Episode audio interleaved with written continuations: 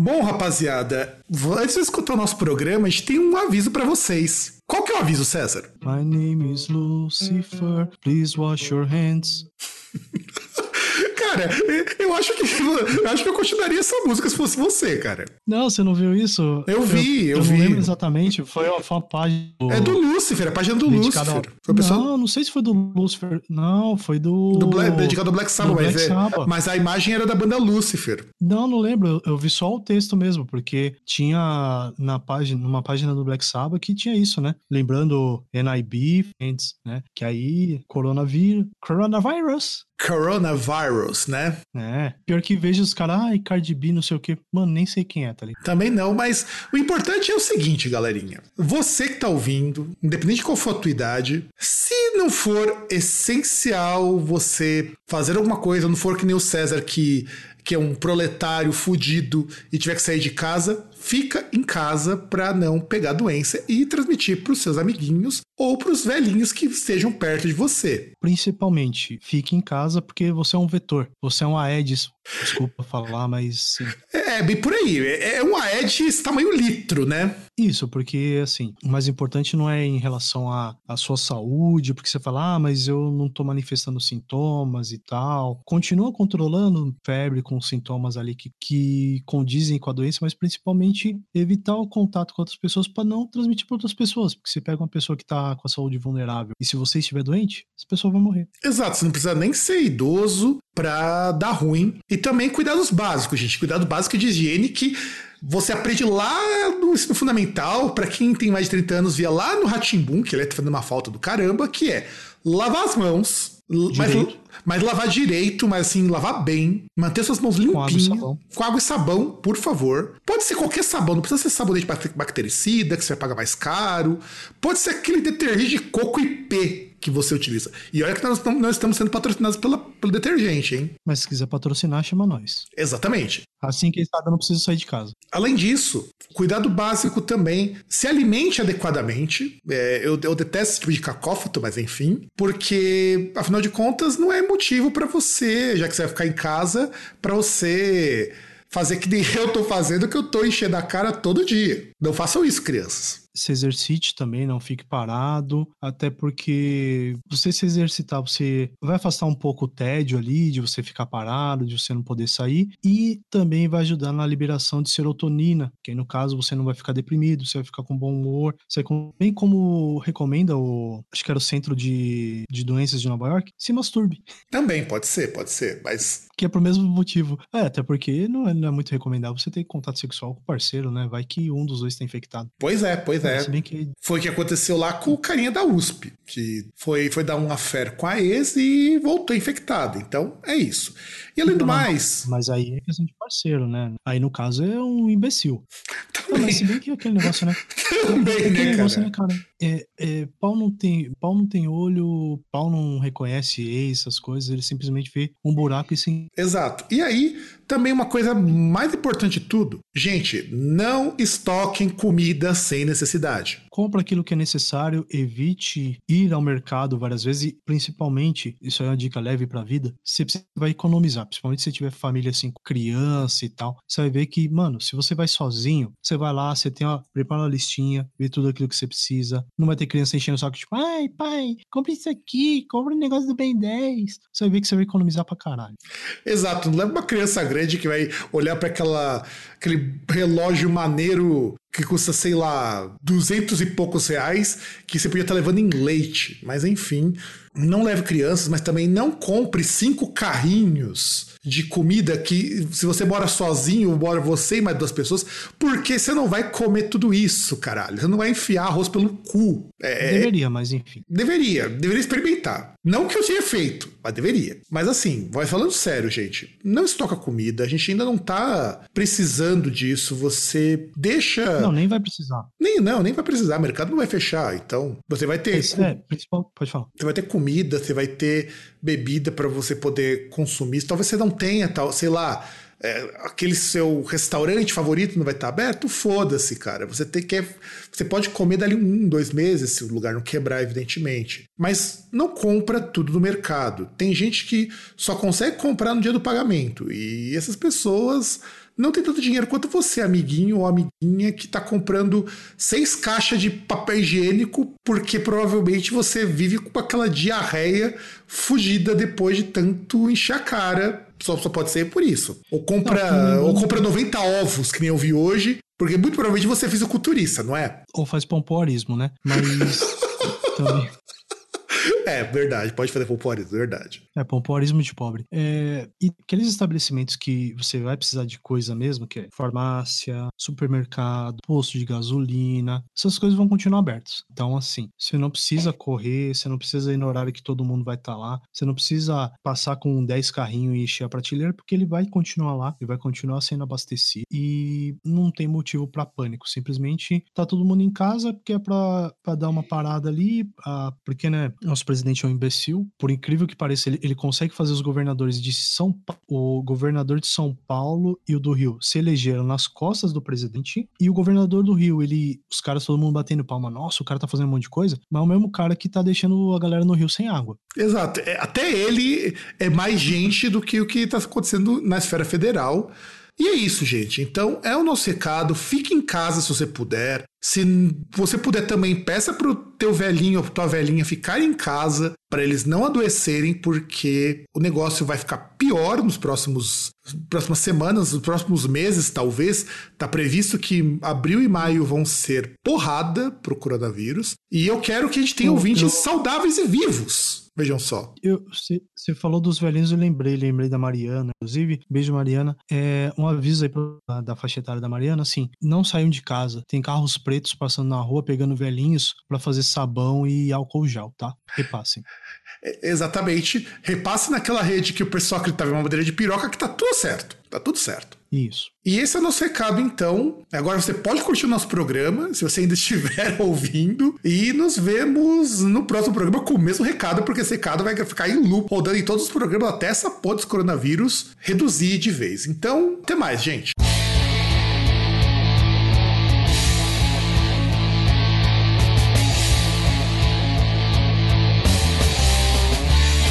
Agora você está ouvindo Groundcast.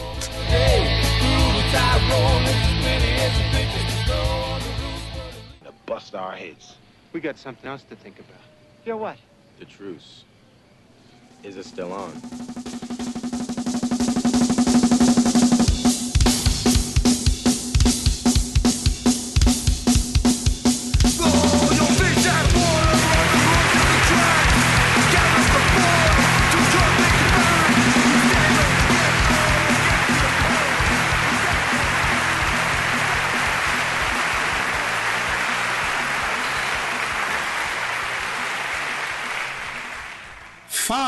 Meus quarentenados ouvintes!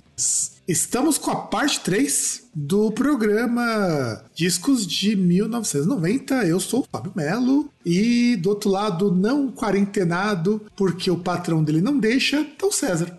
Agora vem a batalha final. Pô, César, é, dessa vez você investiu até uma apresentação chique. É, tive que fazer alguma coisa aí, né, pra gente lembrar que essa é a terceira e última parte, né? Espero que seja a terceira e última parte. Eu também espero. Embora nada vai ser tão bizarro e tão mal organizado quanto o primeiro disco de 1996, né? Teve quase quatro partes por responsabilidade minha. Ah, mas esse aqui deu, deu caldo, mas, mas foi legal. Foi, e, e tem muito disco bom pra gente discutir. É, nessa terceira parte é onde os discos começam a ficar mais vamos dizer assim, complexos para discutir, porque nós vamos começar junho, né? E junho começa com a pedrada do primeiro disco do Biohazard. Que, aliás, uh, puta banda foda. Você tem certeza que é em junho mesmo? Sim, nós terminamos não. com o Pin-Up no último. Pin-Up. O, último disco, o último disco que a gente disse foi o do Pin-Ups. Eu acredito na sua memória. É, a, a, acredite na minha memória, porque se não for, também não tem problema. Tá. A gente volta, a gente tá dando um repeteco do último programa, caso não seja. Vá, vale a dica. Cenas dos capítulos anteriores, do, do último capítulo. Caso a gente tá falando. Bom, Biohazard eu acho que é uma das primeiras bandas dessa leva de crossover, trash, hip hop é, com metal, com punk e essa coisa toda. Inclusive, o Biohazard, a banda Biohazard, ela é fundada no mesmo ano que o Pavilhão 9. Só que o Pavilhão 9 só vai lançar um ano depois. É interessante que é um daqueles talvez o primeiro filho daquela união de Aerosmith com o Run DMC. É, ou Anthrax com o Public Enemy, né, cara? Porque eu acho que ainda é mais É, ca- também, essa, é verdade. essa cara do Anthrax, Public Enemy, do que qualquer outra coisa. É, sim, que aí é mais. É, é o mais próximo, né? Tinha até esquecido só. Ah, sem contar que é assim, né? Você. Como que é a história do Biohazard? Eu acho que é interessante da gente falar um pouquinho sobre ele, porque o Biohazard é da cena do Brooklyn. E a cena do Brooklyn, diferente da cena de Seattle, diferente da cena da Flórida, tanto, ou mesmo da Bay Area, é uma cena muito mais próxima do punk, do hardcore, do que do metal. Sim. Sem contar que o que acontece na cena Nova York, ou você tem o chamado hardcore eh, nova iorquino, o hardcore NWA, né? Que é um hardcore mais mais pancada, mais próximo do metal. E também, no final dos anos 80, a cena hip hop era muito forte lá, em, lá no Brook, sobretudo com a proximidade com o Bronx. Tanto é que o próprio Biohazard vai ter gente próxima de outras bandas, como Faith No More, como o Sepultura, ou Pantera, que a gente vai discutir um pouco frente. E assim, eu acho o Biohazard uma banda muito foda, pelo menos no começo, depois ficou meio, meio bosta. Acho que depois eles perderam a mão. E eu gosto muito desse disco, do primeiro do Biohazard. Eu lembro que eu escutei, né, Howard Beach na MTV faz um bom tempo e eu achava essa música muito foda. Eu falei MTV foi na 89, não lembro. Embora o maior clássico deles viria muitos anos depois com o Urban Discipline. no 90s. E o que, que você acha? Você gosta, do- você gosta É, do Biohazard? O que você acha disso? É, que era a cena que tava nascendo, né? Inclusive o Biohazard que participa também daquela primeira edição daquele clássico tributo ao Black Sabbath, né? Hum, Realizado pela, pela. Acho que na época. o- Não, o Ozzy não tem gravadora, né? não, ele Foi não tem. Não, então. Que- Porque não lembro, foi uma parada lá que era organizada pelo Ozzy, entre aspas, né? Pela mulher do Ozzy, né? Que aí foi ela que. Foram eles ali que fizeram aquele Nativity in Black, né? Então, o E in participou Black é da- pela Sony, né? Ele é lançado pela Sony em 94. Sim, mas tinha a organização deles ali, não sei. Aí, até no caso, o Biohazard fez um cover de After Forever, que por sinal é muito bom. É muito bom, eu também acho muito bom. Aliás, é engraçado, pelo menos o Nativity Black 1. O 2 eu já acho meio ruim, já não curto não, mas o primeiro, as músicas combinam muito mais com a banda. Mesmo o, Megadeth tocando aquela versão merda de Paranoid, combina muito com o Megadeth. Pô, mas você vai falar o quê? Tem o outro lá, tem o. Eu, eu não lembro com quem que o Ozzy fez parceria nesse primeiro dia com o Busta Rhymes. Com o Therapy. Can- Fez o Therapy. Ah, é, foi NIB, né? Não, foi cantando Iron Man. Iron quem, Man. Cantou, quem cantou NIB foi o Ugly Kid Joe. Que, aliás, é uma baita de uma versão, mesmo eu não gostando muito do Ugly Kid Joe. Sim. É, então esse disco ele tem versões muito boas. Tem aquela versão do Type O Negative para Black Sabbath. Que já tinha aparecido num disco anterior deles, inclusive. Tem aquela versão do Phenomore para War Pigs, que você não gosta. É, eu não sou muito fã dessa versão, particularmente falando. Não é ruim, é que eu particularmente não sou muito fã. Ah, Por sinal, a versão em é uma versão ao vivo que apareceu em. No The Real, Bootleg, The Real Thing. The Real Thing, Ah, The Real. Thing, apareceu no. Acho que como B-side de algum single, não lembro. Não, ele veio numa versão bônus, inclusive. Porque foi do show do Real Thing e fizeram uma reedição. Mas originalmente ele era um lado B mesmo. Sim, que mais? Tem- Acho que tinha Slayer também com Hands of Doom, né? Não, esse é o segundo. Esse já é o segundo. Você tem inclusive uma versão bônus que não aparece em todos os, os da Church in Black, que é o Cathedral fazendo Solitude. É, essa eu não cheguei a ouvir. que é muito boa também. Inclusive, é muito parecida com a versão original, mesmo você percebendo que não é a versão original. É muito legal. Até o, o Jorgensen, com o trabalho dele de música eletrônica, faz Supernaut, né? Ah, tinha aquela versão do Sepultura, né? Do Symptom of Universe. que originalmente aparece num outro disco do Sepultura também. Sim. Que, aliás, é engraçado que a Symptom Universe combina mais com Sepultura do que com o Black Sabbath. Eu acho engraçado. né? É, por conta, não sei se é questão da, da distorção, o que é, que aí, por sinal, até essa versão do Cathedral aparece só na versão europeia do disco, e aí, tipo, ah, o que eu ia falar de rap, não, não é rap, mas um negócio estranho, que era o, a, a Thousand Homo DJs e o, o Al Jorgen, que fizeram um cover de Supernaut. Olha aqui, é o projeto de eletrônico do Jorg, eletrônico pop, que ele acabou Isso. depois. Inclusive o Romo DJs tinha, teve participação do Ozzy em alguma faixa ou outra, quando ele ficou projeto sobreviveu. Ah, sim. É. E ainda tem White Zombie, né? Antes de acabar. É, eu acho que quando foi lançada essa música em 94 já não existia mais White Zombie, acho. Será? Porque o White Zombie ele acabou em 98, teoricamente. Sim. Mas o último disco, bom, ele ainda existia porque ele teve o disco de 95, o Astro Creep. É. Inclusive foi o disco mais bem sucedido do White Zombie. É. Então, assim, eu acho que o, que o Biohazard é uma puta uma banda. Pena que o pessoal só começou a ter uma ideia do que seria o, o Biohazard. O Biohazard junto com o Body Count, eu posso dizer que são os dois grupos de crossover que fizeram um, de um sucesso. Só que o Biohazard era mais pro hardcore e o Body Count era mais pro hip hop, mas eles eram grupos muito parecidos em termos de proposta. Ah, mas tinha também o Suicidal Tendencies. Ah, mas o Suicidal Tendencies, que inclusive a gente precisa algum dia falar fazer um programa só sobre ele. É uma banda que extrapolou muito isso, porque era uma banda de thrash metal, mas não era totalmente thrash metal nem na fase thrash dele, sabe? E você tem a Institutionalized, cara, que é uma puta de uma música de hip hop sem ser hip hop. Sim, é, porque tem essa parte que, tipo, o vocal dos caras em muitos momentos é, é falado, basicamente. É. Tal qual rap. Só que você tá ligado que Suicide Tendencies era música de skatista, né? Sim. Ah, o... Até Biohazard também no começo era um pouco de skatista também. Porque juntava, assim, o... questão de afinidade do som. Não, e sabe o que eu acho engraçado? Isso que mostra que os anos 90 eram muito bons. Era uma época que o hardcore, o thrash metal e o hip hop e até mesmo o punk, em menor escala, andavam tudo junto, cara. Sim. Ninguém tava muito preocupado com essa coisa, ah, não sei o que, os públicos não se batem, o público é machista, ah, eu sou puro lacre, não sei o que. Não, cara, eu acho isso maravilhoso. É, é claro que você vai ter depois uns desvios pequeno burgueses tipo o pessoal do, do Pavilhão 9 ficar com um tempo com o baterista de uma banda cujo baterista curte levar um papo com uns careca. Isso, isso é outra história. É, infelizmente. Né? Infelizmente, mas ainda bem que o cara caiu fora e a banda segue sem essa mácula por muito tempo. Mas aí, nós vamos ter o que eu acho que é um disco muito foda. E se você não escutou, César, por favor, escute. Left Hand Path do Entombed, que é o primeiro disco da chamada leva de bandas suecas de death metal. E, e eu acho esse disco muito legal, porque a Suécia, aliás, isso vale como um, um, um comentário para todo mundo quando você vai imaginar cenas musicais na Europa. A Europa, devido aos países serem muito pequenos, e ter pouca diversidade em alguns casos, você não tem cenas de muitos estilos com cara do país. Por exemplo, no Brasil você tem o rock brasileiro, que você pode não gostar, mas nada é parecido com o rock brasileiro.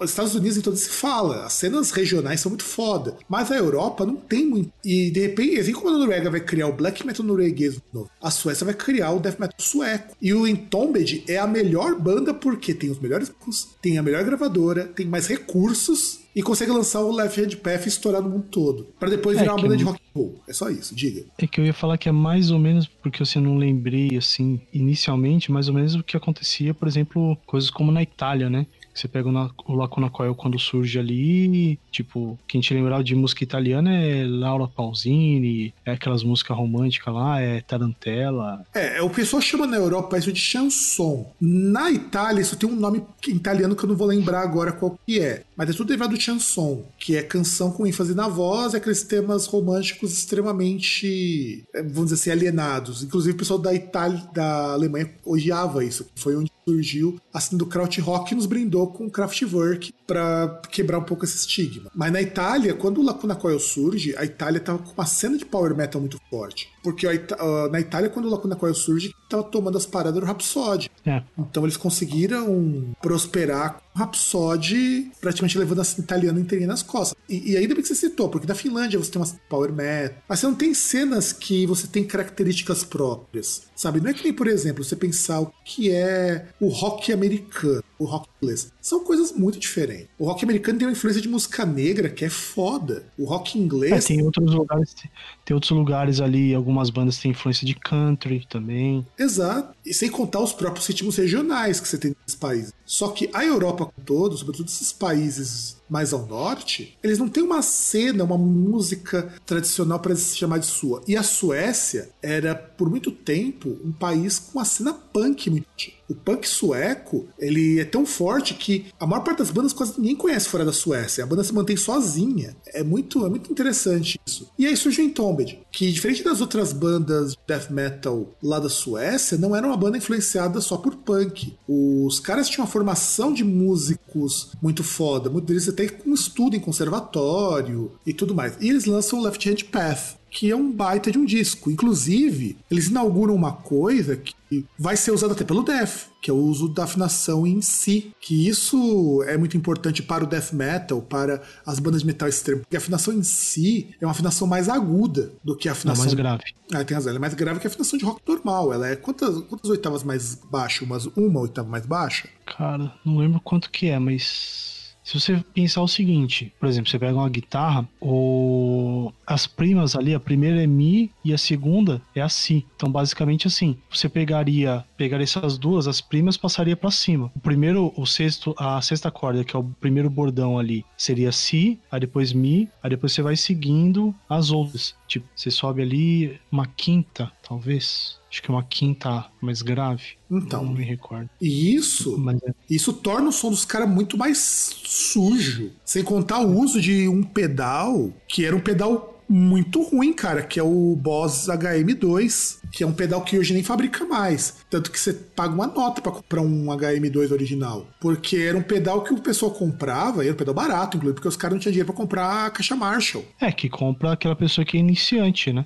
O Exato. pessoal tá aprendendo ali, ela comprava o primeiro pedal que ela comprava. Sim, o pedal H- HM2 era o pedal de iniciante. E o que, que o Entombed fez? Lá, vamos usar isso aqui para poder produzir o nosso disco. E lembrando que o HM2 era um pedal barato, junto com o Boss DS1. É, que é o pedal é o Boss Heavy Metal e o, o Boss Distortion. E são pedais que nem se fabrica mais, não se fabricam mais esses pedais. Talvez o Distortion fabrique, não, não lembro. Mas o HM2 não Mas- fabrica, não. É, que a Boss Dino- O HM2 fabrica. O HM2. Aliás, ele já não fabricava na época que o que, que, começou eu, a usar. que eu lembro que teve um maluco lá, que é youtuber, agora não lembro a banda que ele participa, o Ola, ah, Ola England, Englund, sei lá. Que inclusive ele demonstra esse pedal aí e tal. Mas tudo bem que, porra, é foda o cara demonstrar esse pedal com as caixas da Orange, os bagulhos assim, e falar, ó, será que esse pedal é bom ou é ruim? Pois é, né, cara? Uma caixa da Orange que a mais baratinha tá, sai por uma média de 300 dólares. Não, então, que eu acho meio estranho, mas. Mas o trampo dele no YouTube é até interessante. Mas era pedal bem, assim, bem fuleiro mesmo. Aquele pedal de iniciante. Exato, os dois pedais são pedais de iniciante. E o Entombed conseguiu criar um culto a esses pedais. Tanto que muito guitarrista de death metal usa esses pedais até hoje.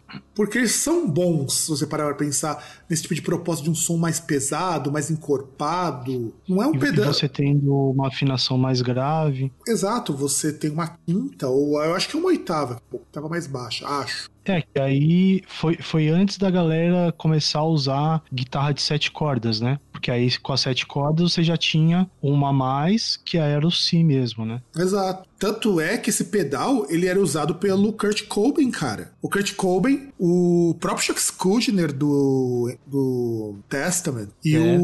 o do Death, o Chuck Schuldiner do Death usava o pedal HE, Boss HM2. E até o Steve Vai começou a usar. Olha que coisa legal. É que o Steve Vai usa uma porrada de coisa. Sim, mas você imagina, o, o cara usar dois pedais que são pedais baratos, pedal, pedal de, de amador, pra fazer música profissional. Sim. É que o. aquilo que você pega, por exemplo, galera da década de, de 70 lá, tipo, a- aquilo que o Ozzy e o Keith Richards usavam de, de drogas, o Steve Vai usa de efeito. Exato, não só o Steve Vai, o próprio Kurt Cobain usa efeito pra caramba. O pessoal hoje, rockista, pode reclamar do grunge, mas cara, o Nirvana, na parte de, de inventividade com guitarra, ainda mais porque as músicas mal tinham solo, é uma coisa absurda. Aliás, é referência É, até que hoje, né? É, é- é que eu acho que o que fica de estigma é porque, por exemplo, você tinha aquelas paradas no estúdio, mas quando você ia ver ao vivo, tipo, eu conheci gente que já viu, viu o show do Nirvana no Hollywood Rock e falou que foi uma bosta, porque o som, o som já não era bom, o, o Kurt Cobain lá chapadão, tá ligado? E, tipo, as músicas já não eram lá muito complicadas, pelo menos a maioria, mas, tipo, cara não, é um, não era um exímio guitarrista. E aí, o cara chapado ainda, né? Não, sim, isso atrapalhava bastante. Mas na parte de estúdio, assim, de mexer, assim, pedal, tentar pesquisar, assim, sons, Tá, mesmo. É, é, é foda a gente falar em pesquisar, mas acho que é o melhor termo mesmo, né? Porque por mais que a pessoa fosse lá simplesmente na tentativa e erro, tá pesquisando aqui. Simplesmente o cara pegava e tipo, ah, vou ver aqui o que, que vai dar. Exato, exato. E foi graças ao disco do Entombed, o Left Hand Path, que esse pedal, essa combinação de pedal, o HE2 e o DS1, ganharam um status de cult você, tem como, você teve na época até comunidades de guitarristas que só usavam isso. E só o guitarrista pica começou a usar isso daí depois que percebeu que dava para fazer um som legal, sabe? Eu acho, acho interessante o Death trazer isso. É. E aí a gente tem também, continuando no mês de o disco Goo, o Sonic Youth. E o Goo é um dos discos mais bem sucedidos dos caras, mais até do que o Whitney Album do ano anterior. Primeiro porque olha que coisa interessante que tem nesse disco do, do dia 26. Nesse disco você tem uma parte de guitarra que é diferente dos discos anteriores. E ele começa a pegar muito na ideia de empoderamento feminino, a questão da cultura pop, e tem uma, uma música que é o single Cool Thing, com participação do Chuck D. E conseguiu seria considerado, por conta disso, um dos mais importantes do rock alternativo, um dos álbuns mais importantes da época e mais significativamente artísticos. O que eu acho, assim, muito chovendo molhado falando de Sonic Youth, cara, porque a banda como um todo é significante em tudo. É, tanto que é uma banda que, tipo, ela, ela não fazia o som que fazia o grunge ali, ah, não se encaixava no grunge, uh, não se encaixava naquilo que tocava nas rádios que veio a ser solapado pelo grunge, e é uma banda que conseguiu durar ali, consegue durar até hoje, conseguiu se manter ali é, com uma relativa importância, né, naquela época e continua tendo. Cara, foram 30 anos, né, que coisa não. Sim. De 81 até 2011. E o mais legal é que tem, tem umas tretinhas envolvendo esse disco, cara. Tem a música Cool Thing, que é a, que é a King Gordon do Sonic Youth, descendo o cacete no LL Cool J. Porque o cara era machista para caralho. Porque.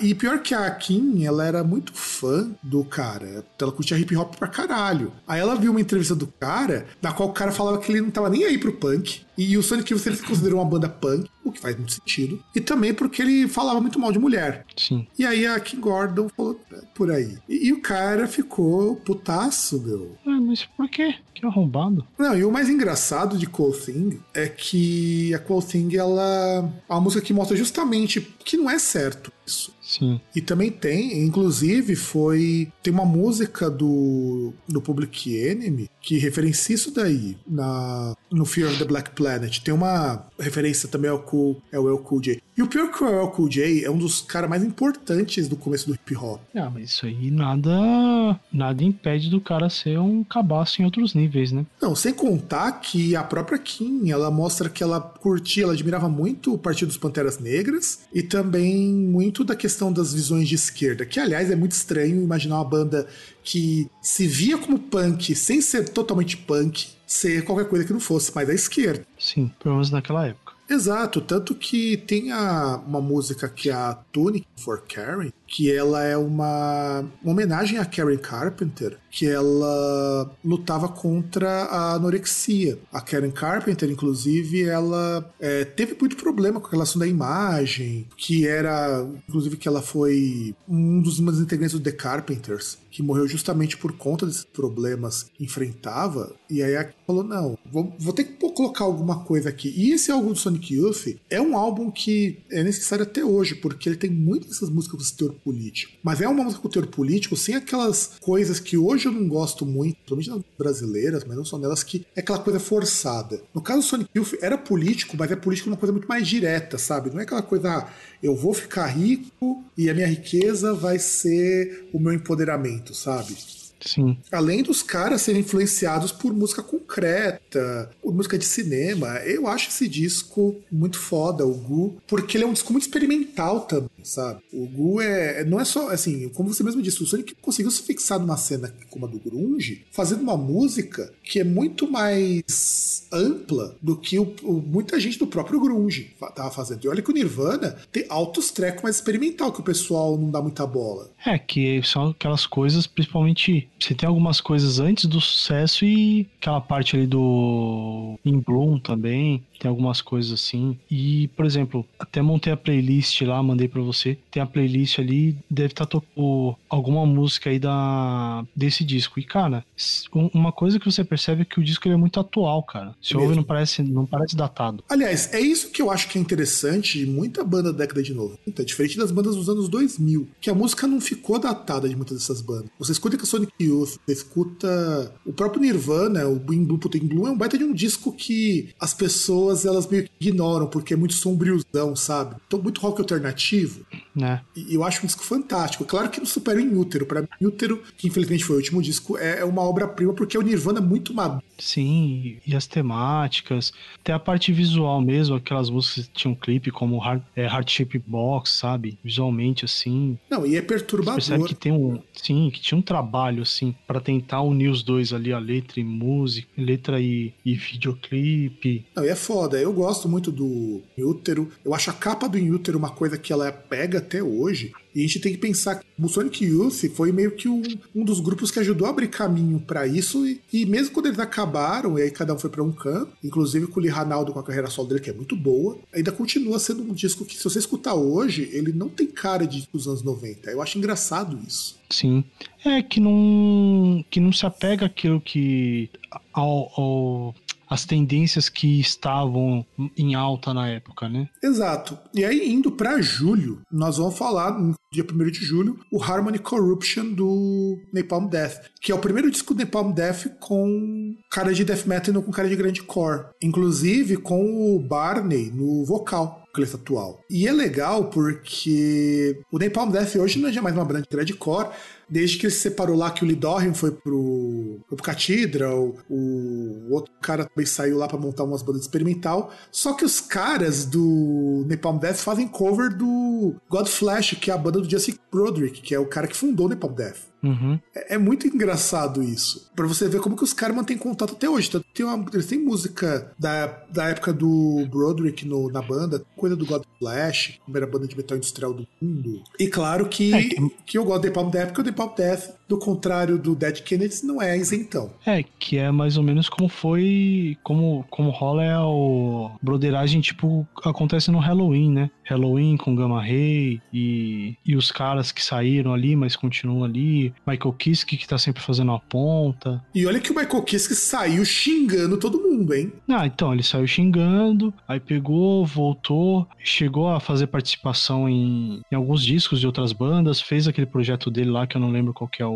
nome. Ah, e ele também fez parte do Sinfonia lá do, do Timo Top. Não, não, não, tinha outra coisa lá, um, um projeto que ele fez, o Unisonic. Ah, tem o Unisonic também. Unisonic, e aí depois foi lá, fez as pazes com o pessoal do, do Halloween, né? É, parece que é mais ou menos essa pegada, né? É, isso sem contar que ele falou que ele não ia fazer mais metal porque ele achava que o pessoal do metal era muito preconceituoso. E aí é muito engraçado. Ah, igual, igual o Rob Halford, né? Não, mas o Rob Halford continuou fazendo metal. Não, não, não. Mas o Rob Halford ele pegou quando ele saiu para fazer o projeto de música eletrônica que foi o mesmo roteiro. Saiu, falou um monte de bosta, aí depois voltou para fazer aquele projeto lá do Fight, fazer o Halford, e aí depois voltou pro Judas Priest. É, o Fight tinha tão ruim assim depois que você amadurece um pouco, mas ele podia ter feito melhorzinho aquele projeto. Não, não tô falando se é, se é ruim ou é bom. Tô falando a questão de, dele pegar. Porque não foi nem o Fight, teve um outro projeto que ele teve que era de música eletrônica. o DRI,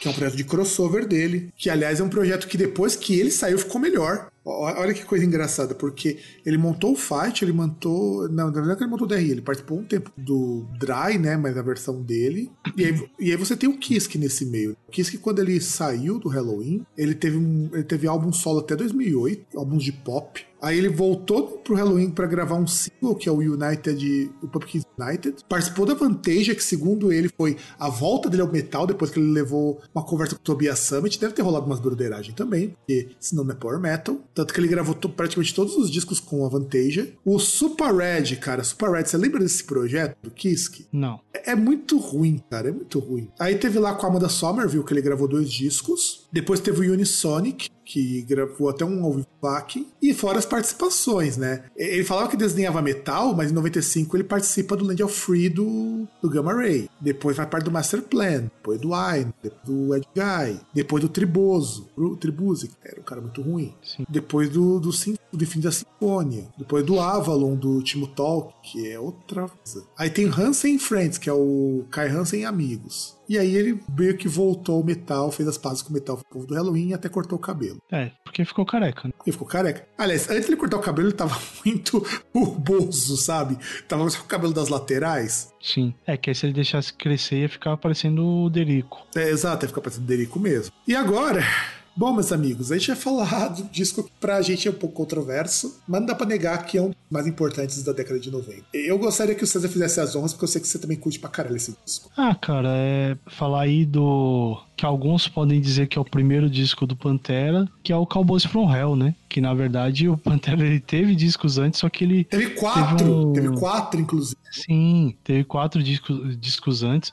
Um, inclusive, chamado Power Metal. Que era os caras de... Os caras tudo muito travecão, sabe? Era muito engraçado. É, tipo, o, o Pantera é muito glam rock, sabe? Ele, se, para, se você para pra pensar, cara, Pantera é um nome bem glam. Sim, sim. Se você for analisar, poxa, você pega lá nomes grandes, o glam rock, por exemplo, Poison. É... Bon Jovi. Não, não, não, mas tinha outros. Heart. Relacionados, relacionados a animal. Mas agora já não. Ah, Skid Row mesmo. Não, Skid Row. Ah, não, mas relacionado a animal, mas enfim. Ah, mas que aí você tem. White Snake, vai. White... É, White Snake. Ah, é, é, mais ou menos, mais ou menos. Mas enfim, até pra gente não ficar divagando muito, que é um disco assim que tem os primeiros maiores clássicos ali da, da banda, né? E apesar dos caras serem defensores e propagadores de ideia errada, é um disco que não dá para negar a importância dele, né? Infeliz, feliz ou infelizmente. Não, primeiro que a gente tem que pensar o seguinte: você tem o thrash metal antes e depois do Pantera, esse disco do é. Cowboys From. Segundo alguns, o, dizem que o Pantera são, são os pais do New Metal, né? É, o Biohazard eu acho que é mais pai do que eles. Tudo bem. Ah, eu, eu acho que o cara que fala uma coisa dessa, ele toma. Ele vai fazer que suco, só que ele faz ali com, com água raiz. Pode ser também. Deixa fazer com água. Pode ser também. Embora as influências do New Metal vão muito por conta da guitarra, né, cara? Tem aquela guitarra com groove, né? Que era muito típico de bandas do começo do New Metal, porque você tem uma guitarra mais grave que a guitarra normal de thrash metal. Sim. Se a gente vai, aliás, se a gente, for falar de pais do New Metal, que isso vale um programa também pra explicar um dia sobre New Metal, você tem muito mais gente nessa fila do teste de DNA porque você tem o Biohazard, você tem Pantera, você tem o Sepultura, você tem o Machine Head, você tem o Testament, com algumas coisas do Testament, você ah, tem... Até o, o Rage Against the Machine influencia um pouco, principalmente essa, essa questão aí do Tom Morello aí, de tentar buscar sons de guitarra estranhos, diferentes. Exato, você tem o Rage Against the Machine. Steve Vai. Você tem... Então, se a gente for pegar a paternidade do New Metal, você tem muito mais pai pra entrar na fila do DNA, pra fazer o teste no ratinho, do que falar só do Pantera. Para mim, para mim, pessoalmente falando, eu acho mais o Biohazard e o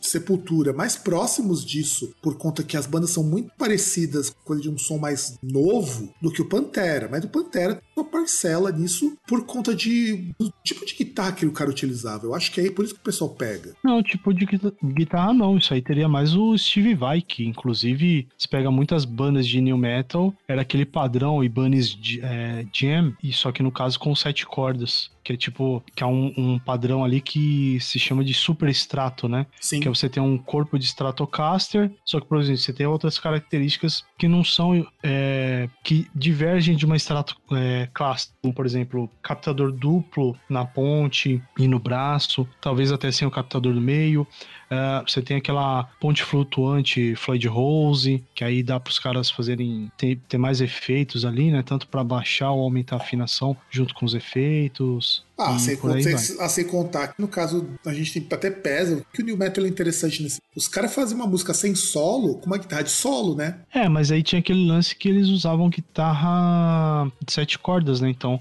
era muito mais a questão da lá em cima de você fazer o ritmo ali, o som mais grave. Sim, mas você, você, pega, você pega que é a guitarra de solo, normalmente a Stratocaster, em qualquer uma das suas encarnações é guitarra de solo, não é guitarra é, de ritmo. Eu acho que é principalmente por conta que, por exemplo, se eu não me engano, a Ibanez Jam era uma guitarra com 24 trastes. Ou seja, ela tinha. Ela terminava, por exemplo, você ia do. Qualquer corda ali, você tem duas oitavas. Cada corda ali você tem duas oitavas. Por exemplo, você tem a Mi, você, eh, você tem a Mizinha ali, você tem três vezes a nota Mi na escala. Você tem na, na, na casa zero, né? Que é a corda solta, na casa 12 e na casa 24. Então, cada, cada corda você consegue alcançar ali, você tem completas duas oitavas, né? Exato. Sem contar o seguinte, o Pantera, ele começou a usar muito algumas técnicas muito interessantes, como você fazer o harmônico direto na corda, usando a pressão do dedo. E isso dá um som muito mais dizer assim. É que assim, explicar sem mostrar harmônico, cara, eu acho meio foda. Como, como que você explica essa questão de harmônico, cara? Você imagina o seguinte: imagina quando você tá escutando uma música e você começa a escutar aquele som um pouco mais cheio, por conta da. Isso que o Pantera trazia. Por isso que ele vai se chamar de pai do groove metal. Porque ele tem groove, você consegue trazer groove pro som usando esse harmônico. É que o harmônico ele trabalha muito com a questão de quanto você reverbera a, a nota. É que, como fala, é difícil explicar harmônico sem mostrar um som de harmônico. É, que é, que é muito muito a questão ali do. que era som assim, principalmente um som com mais sustentação, né? Exato, exato. Então aí por obrigado isso pelo... ele ficava mais. Te... É, obrigado né? pelo que, termo, porque eu tava até voltando pra palavra. sustain, né? Sim, você tinha um sustain. Isso, que, que, a, que a nota ela fica ali, ela dura por um bom tempo ali. Apesar que, até por conta do. Tudo bem que vem mais em, nos outros discos ali, que o Pantera usava, por conta de fazer um som, às vezes, dependendo da música, um pouco mais quebrado, eles usavam, no caso da M-Bag ali, ele usava noise gate, né? Que era pra não embolar aquele som, porque os caras usavam som com muito ganho, né? Lá, muita, muita distorção e tal, muito sustain. Só que nisso, se você vai lá e, dependendo do que você vai tentar emendar, o som ele começa a embolar. Porque ele tem aquele som que você tocou e tem aquele outro que você já vai tocar em seguida. E aí ele embola. Exato, sem contar que é o seguinte, do contrário das bandas de thrash metal até a época, ele é um disco muito mais heavy metal quando você para pra escutar do que você pensar num som de thrash, porque o thrash era muito sujo. Isso que o César falou é importante, porque o thrash metal fazia isso, só que o thrash metal embolava. Então dava aquele som muito sujo. É, que o thrash ele não tinha aquela questão do você ter, você ter a nota com o sustain maior, né? Porque até o, o, o Dimebag, no som de guitarra dele, ele abusava bastante na questão do, dos tanto os harmônicos naturais quanto os artificiais, que eram aqueles que a pessoa, por exemplo, você consegue é, só encostando o dedo na corda em algumas casas que ele sai aquele, por exemplo, você toca ali, ele sai um som mais agudo do que o que tá lá, o que você tocou. Exato, você o consegue. Que seria naquela casa. Então, o harmônico, é o harmônico permite... artificial. Então, que é o que o Denberg fazia, ele fazia muito harmônico dos dedos. Normalmente, para você fazer harmônico, é muito mais trabalhoso. E ele conseguia, dado a afinação, dado uma série de coisas que ele utilizava, que esse é um harmônico que não é normal. O harmônico normal você consegue de algumas combinações de som, que é o próprio harmônico. Ele conseguia modular isso legal. E eu acho que assim, cara, não dá para falar de três, acho que três músicas desse disco que eu acho super foda. Inclusive, isso custou. Elas custaram muito a voz do. do Phil Anselmo, que é cuzão do caralho, que é a própria Cowboys From Hell. Cowboys From Hell, eu acho a parte de, da base muito legal. Tipo, eu acho até mais legal que o solo. Psycho Holiday, que é quase uma música punk, é quase um punk hardcore. E puta, cara, Cemetery Gates. Cemetery Gates, aquela música, essa música é maravilhosa até hoje até hoje. E o que, que você pensa desse disco? Quais são as músicas favoritas? O que você curte?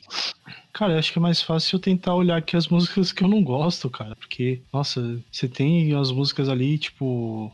Pô, por exemplo, você pega lá a questão de efeitos. Você tem o começo do disco com Cowboys From Hell. A parte ali do. do Flanger ali e tal. Tipo, Primal Concrete LED também. É, é, é, que justamente essas que você falou, principalmente o, comparando com o Cemetery Gates, cara, que destoa totalmente ali. A música de 7 minutos. E ele começa ali acústico e tal. É, começa acústico e com uma voz quase sem melodia também. E de repente Sim. dá mó gritão na música, cara. Eu acho muito foda. E isso custou a voz do cara. Ele teve que operar as pregas vocais por causa disso. Ele... Esse disco é um disco pra vocal, eu acho ele bem.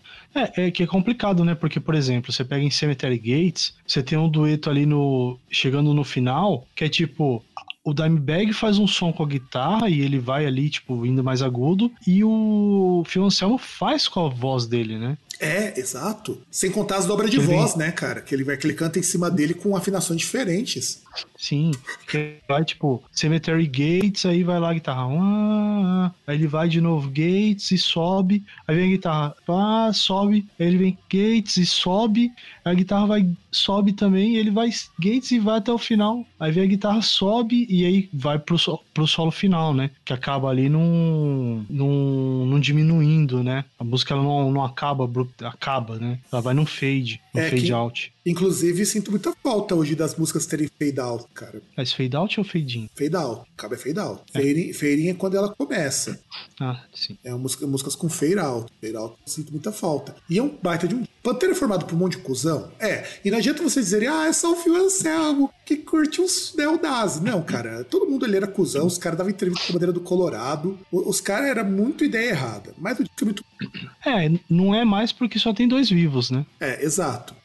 E aí vamos para agosto. Agosto agora, já que temos Cowboy From Hell para fechar julho, em agosto a gente começa com o disco para chutar as bolas. Facelift do Alice in Chains. Nossa, cara. Tá aí o. Não sei se eu posso dizer que é o segundo disco que você olha aí nessa lista e fala, nossa, tipo, a gente falou do Depeche Mode e, porra, você tem aí Facelift do Alice in Chains. Que, cara, é, só começa com é, We Die Young. Só, só isso, só começa com isso. Que a música é uma porrada na cara. Só isso, cara. Não, não, o Lane Staley, o cara era foda. E assim, Sim. se o Depeche Mode conseguiu antes mostrar um puta de um disco na qual você tem tanta música foda que Enjoy the Silence se torna só uma música comum naquele disco, o facelift não fica muito longe disso, não. Embora não é tão. Vamos dizer assim, a gente tem que colocar um pouco do. Não é tão emblemático assim, mas também é um disco do caralho, mano. O Alice in Chains conseguiu no primeiro disco já chegar chutando as bolas, cara. Puta que pariu. Sim, já, já chegou mostrando ali aquele negócio, né? Mostrar pro. Principalmente ali é, hard rock ali, farofa, falar: olha, tempo de vocês está chegando. Não, você contar é, o seguinte: aqui. o que o Alice in Chains fez, que foi muito inteligente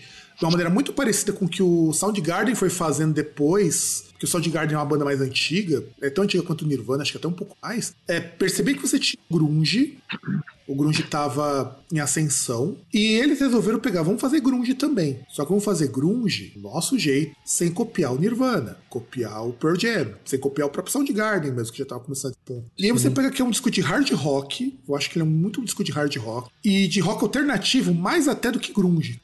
Sim. É, se for falar assim em grunge, talvez eu acho que dá para dizer que o. Eu, eu fico na dúvida se o Alice in Chains seria ó, o Black Sabbath do grunge ou o Deep Purple do grunge. Eu acho que. Eu, o, acho, eu acho ele, que. Ele e o Soundgarden. Eu acho que é mais o Deep Purple, porque se a gente for pensar o Black Sabbath do grunge, acaba ficando com o Nirvana não, antes, não, não, antes de estourar. Questão de. Não, não, não. Tô falando em relação de afinidade, so... de afinidade sonora que você pega, por exemplo, Soundgarden e Alice in Chains são aqueles que estão mais próximos aí de heavy metal mesmo, né? Sim, eu aacho que inclusive o, Sound, o Soundgarden ainda mais, né, cara? Você, Sim. você pega quando eles lançaram Black Hole Sun, se a música fosse um pouquinho mais lenta, era quase um type negative aquilo ali. Quase um pouquinho mais baixa a afinação, porque a música é até melancólica, sabe? Sim. E, e também queria. Só uma coisa que eu esqueci, eu tinha lembrado até quando eu vi o disco e tal. O Alice in Chains ainda por cima foi o precursor do Nestor Severo na capa, né? Ah, com certeza, com certeza. Embora. Você vê que é um maluco com um, um olho em cada andar, né? É, é, é um olho no terra e o outro no, no mezanino.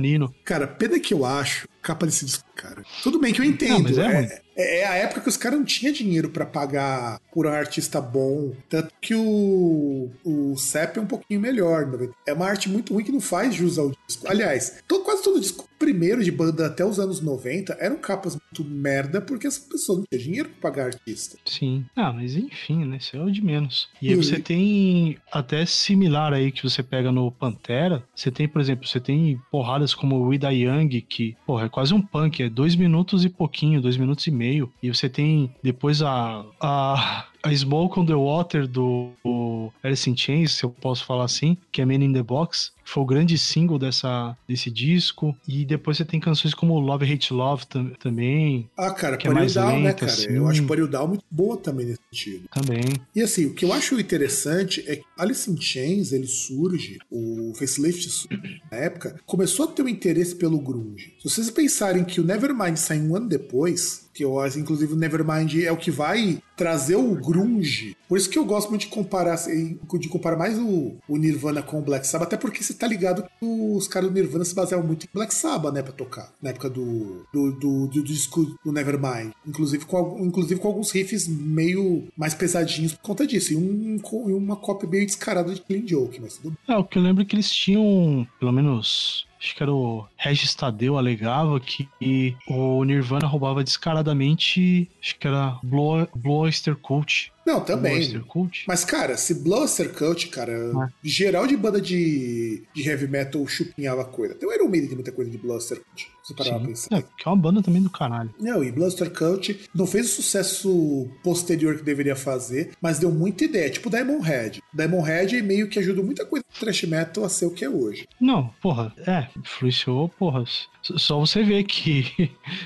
Pô, você pega Diamond Head, Blue Oyster Cult e Lizzy, cara. Se não existissem essas três bandas, você não ia ter Metallica. você- Talvez você teria, mas seria totalmente diferente. Metallica, Megadeth, porra, é, Halloween, Exato, exato. porrada de banda. Você não teria mesmo essas bandas. E, E não- e- e- por sinal, tá aí mais uma que a gente, a gente tem que fazer aquela série ali do Bandas Subestimadas, hein? É, Bluster Cult. Oyster Cult. E, e Bluster Cult ficou faltando no Você outro, citou aí o Diamond Head também? Que nós já falamos no outro programa, mas Bluster Cult ficou em É, falta mesmo. E assim, Sim. Man the Box, você jovem ouvinte, você caro cabaço, deve conhecer isso daqui. E por quê? Man in the Box é simplesmente uma das músicas mais sensacionais, com cara de anos 90. O foda é que assim, eu gosto muito desse disco, é muito foda, mas ele tem muito cara de anos 90. Isso não quer dizer que ele é ruim, não, muito pelo contrário, tá? Isso não é uma crítica, isso é um elogio. Ele é um disco com cara de anos 90. Sim. E, e aí até Man in the Box é interessante porque tem aquele efeito ali que é do vocoder também. Sim, sim.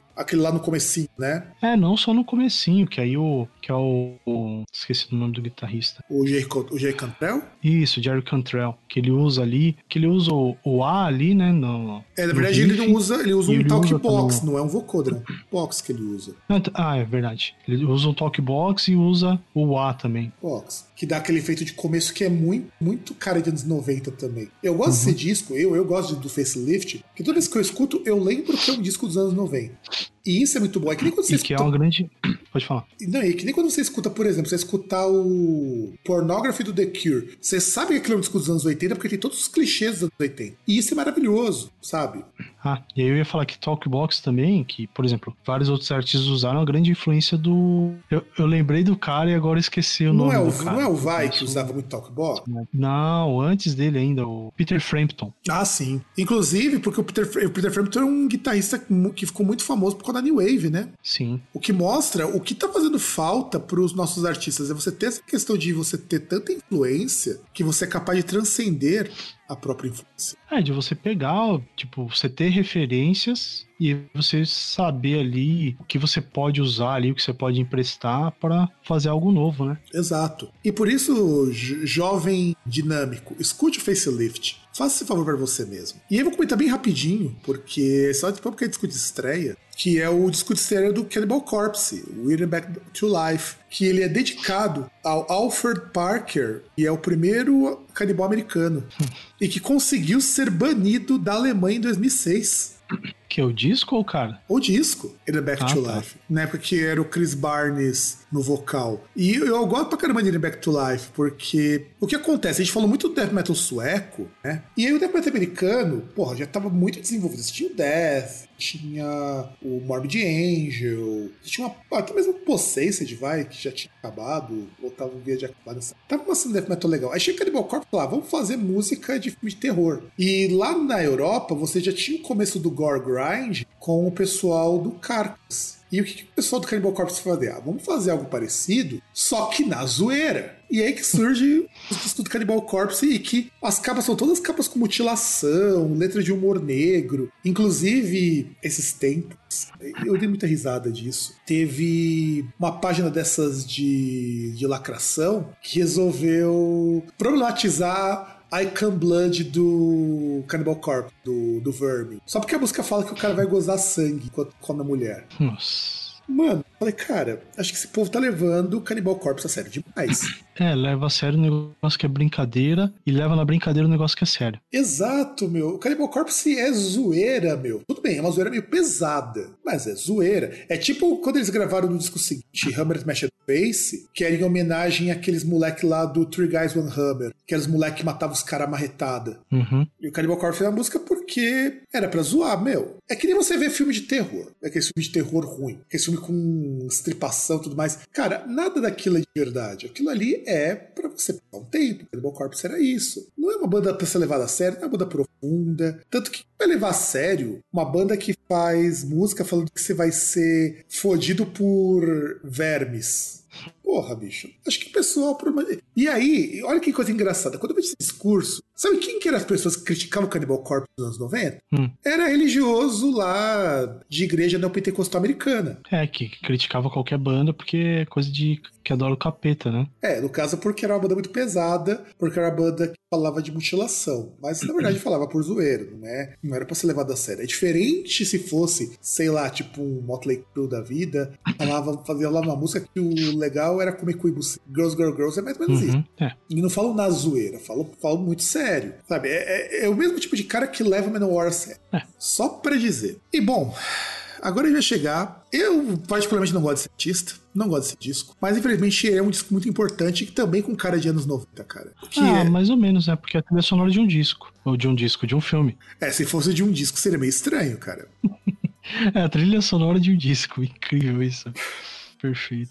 Inclusive, a capa do desse disco, ela é muito feia, do single dela. E é o primeiro disco do John Bon Jovi, que veio passar, que, veio- que foi- fez parte do Young Guns 2, né? Que é o Isso. disco Blaze of Glory, lançado em agosto de no- 90, que foi as músicas inspiradas, que vieram e inspiradas pelo filme Young Guns 2. Deixa eu ver qual que é o nome que o Young Guns em português, porque de fato eu não lembro. Eu assisti esse filme quando eu era mais novo. É Jovem Demais pra Morrer Isso. que é a história do Billy the E eu lembro daquele clipe icônico de Blaze of Glory, que o John Bon Jovi, ele é um cara do hard rock, só que ele vinha no visual country. Sim. E ele incorporava muita coisa de música country. E ele tinha montado o projeto solo dele justamente porque ele tinha entendido com a banda, antes da banda dele voltar no final dos anos 90. E o que é foda desse disco é que ele vai numa direção completamente diferente da direção do Guns. Que é uma outra banda que estava crescendo no hard rock nos anos 90. E é uma música, e é um disco que. Um disco parrudo, porque é um disco que tem o convidado o Elton John, o Little Richard, mo- morreu faz pouco tempo agora, né? E o Jeff Beck, ainda recebendo o Globo de Ouro e ainda recebendo indicação pro Grammy. O que, que você acha de, do, do, do João Bom Jovem? Cara, eu acho que ele envelheceu mal. Ah, com certeza. É um disco. E por Desde que eu falei. começo. Por isso que eu falei. É um disco muito com cara de anos 90 e é um disco que já nasceu velho. né? Que não é um artista também que eu gosto, apesar de ter uma outra música assim que. É, é, é, é tipo aquele artista que, forçando muito, ele consegue fazer um disco bom que é um best-of. E forçando muito. É, mas ele acabou se tornando depois tempo um artista best of, tanto ele quanto a banda. Aliás, eu gostava mais da banda dele dos anos no- 80 do que o trabalho solo. Mas eu tenho que admitir umas coisas muito boas, por exemplo, ele tinha músicos competentes, muito mais no carreira solo e na banda atual. Sim, o Hit Sambora, um grande guitarrista. Aliás, o que faz esse disco ser um disco muito legal pra escutar é porque ele é um disco de hard rock que puxa um pouquinho pro canto. O que já, de- já é bem diferente do que você vai ter de hard rock do Guns, por exemplo, que é um hard rock quase metal. Sim. Aliás, a gente pensa que o, o Bon Jovi, o, o próprio Guns N' Roses, é que mais banda de hard rock tinha nos 80 que era grande? O White Snake, Ah. vai, forçando um pouco a Ah, barra. White Snake, Mr. Big. É, mas o Mr. Big era uma banda mais restrita, ela tava mais próximo do pessoal do, do prog e tudo mais. Mas O Extreme. o Extreme, verdade. Você vai perceber que é tudo banda que tentou ressuscitar um estilo que já tava morto. Sim. O o hard rock morreu nos anos 90. 90. E é importante que as pessoas imaginem, pô, mas como assim morreu? Morreu, gente nenhuma banda, com exceção do Bon Jovi, era uma banda dos anos 90. Nenhuma banda conseguiu fazer um som que não ficasse datado. Porra, o Guns N' Roses é super datado, é muito também cara de uns anos 90, só que é uns anos 90 ruim. Se a gente para pra pensar, com exceção do, do Scorpions, talvez, porque gravou uns álbuns orquestrados nessa época, é tudo banda que envelheceu mal pra caralho. Pô, vocês... É que é banda que teve sucesso tardio, né? É, exceto com o Bon Jovi, que já era um cara que tava com muito sucesso desde os anos 1980. E vai, o Scorpions, que meio que foi a volta do Scorpions, né, os anos 90. Cara, é tudo muito ruim, cara. Sabe, hoje você escuta, você percebe como que esse som fazia sucesso. Porque era a cara do jovem dos anos 90 que queria ouvir grunge, que não queria ouvir grunge, que não queria ouvir punk, que não queria ouvir heavy metal porque era muito pesado. Então é porque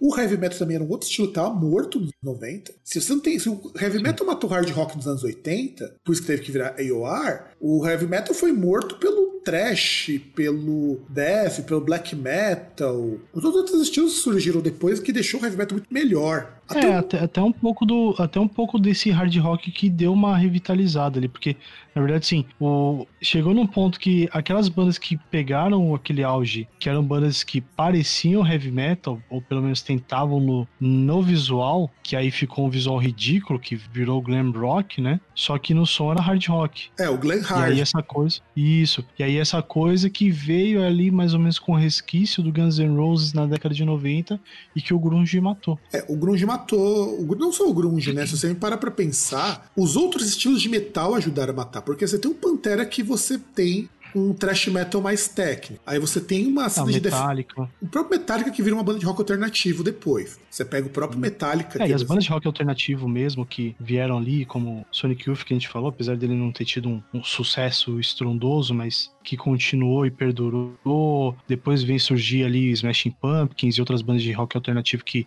depois foram chegar no auge. Exato, Smashing Pumpkins, bem lembrado, Smashing Pumpkins. O próprio Nirvana, que foi saindo do grunge virando outra coisa. Então tudo isso contribuiu para matar o heavy metal e o hard rock. Se não fosse pelo Guns e pelo John Bon Jovi, o heavy metal já, o heavy metal e o próprio hard rock nem seria mais viável hoje, sabe? É foda. É só se imaginar que todos os discos bosta do Iron Maiden saíram nessa época. Sim. E não é culpa do Blaze não, tá? Só pra gente lembrar que é culpa do próprio Harris. O, o Bruce Dickinson, olha como que é engraçado, o Bruce Dickinson, que fez algum sucesso, não conseguiu despontar a carreira solo dele nessa época, só que ele não fazia bem o heavy metal that né? Ele oscilava muito. Você tem disco que é mais alternativo, você tem inclusive Work, que é um disco de rock alternativo. O próprio metal tentou ir pro lado do rock alternativo porque o rock alternativo era uma via para tentar conquistar um mais jovem, onde para onde foi o Metallica, para onde foi o Black Sabbath durante um tempo com o Tony Martin, né? Tanto que o Black Sabbath também não teve nada de relevante, com exceção do The Humanizer, que acho que nem nos anos 90, é dos anos de 89, o The Humanizer, se não me engano. Judas Priest. É que, que aí no, no, nos anos 90. Não, calma, Judas Priest a gente vai falar ainda, calma calma. O... A única coisa que teve do Black Sabbath na década de 90 foi, foram os shows e o Reunion, né? E o Reunion, exato. Finalzinho dos anos 90, inclusive. Foi 99 ou 98 agora. É, 98. E aí acho que a gente pode ir pra próxima banda, né? Porque Bon Jovi... Exato. A gente vai pra um grupo que você não... Eu sei que você não curte muito esse disco. Eu particularmente acho esse disco bem mais ou menos também. Mas ele é super importante porque ele meio que abre caminho pro tal do prog metal, ou prog bem, bem brega, né? Porque ele é um disco que sucede o Operation Mind Crime, que nós já citamos, nós já citamos em algum momento em um programa, que é o Sim. Empire. Cara, ele é um disco de prog honesto, cara. Que é aquele negócio, né? Como eu falei, como eu. Aí o ouvinte, assim, eu montei a playlist, até falei pro Fábio ali quando a gente foi fazer a, a pauta. Eu montei a playlist com esses discos. Até não sei depois se vai compartilhar o, o link dessa playlist inteira, se a gente vai editar a playlist para tirar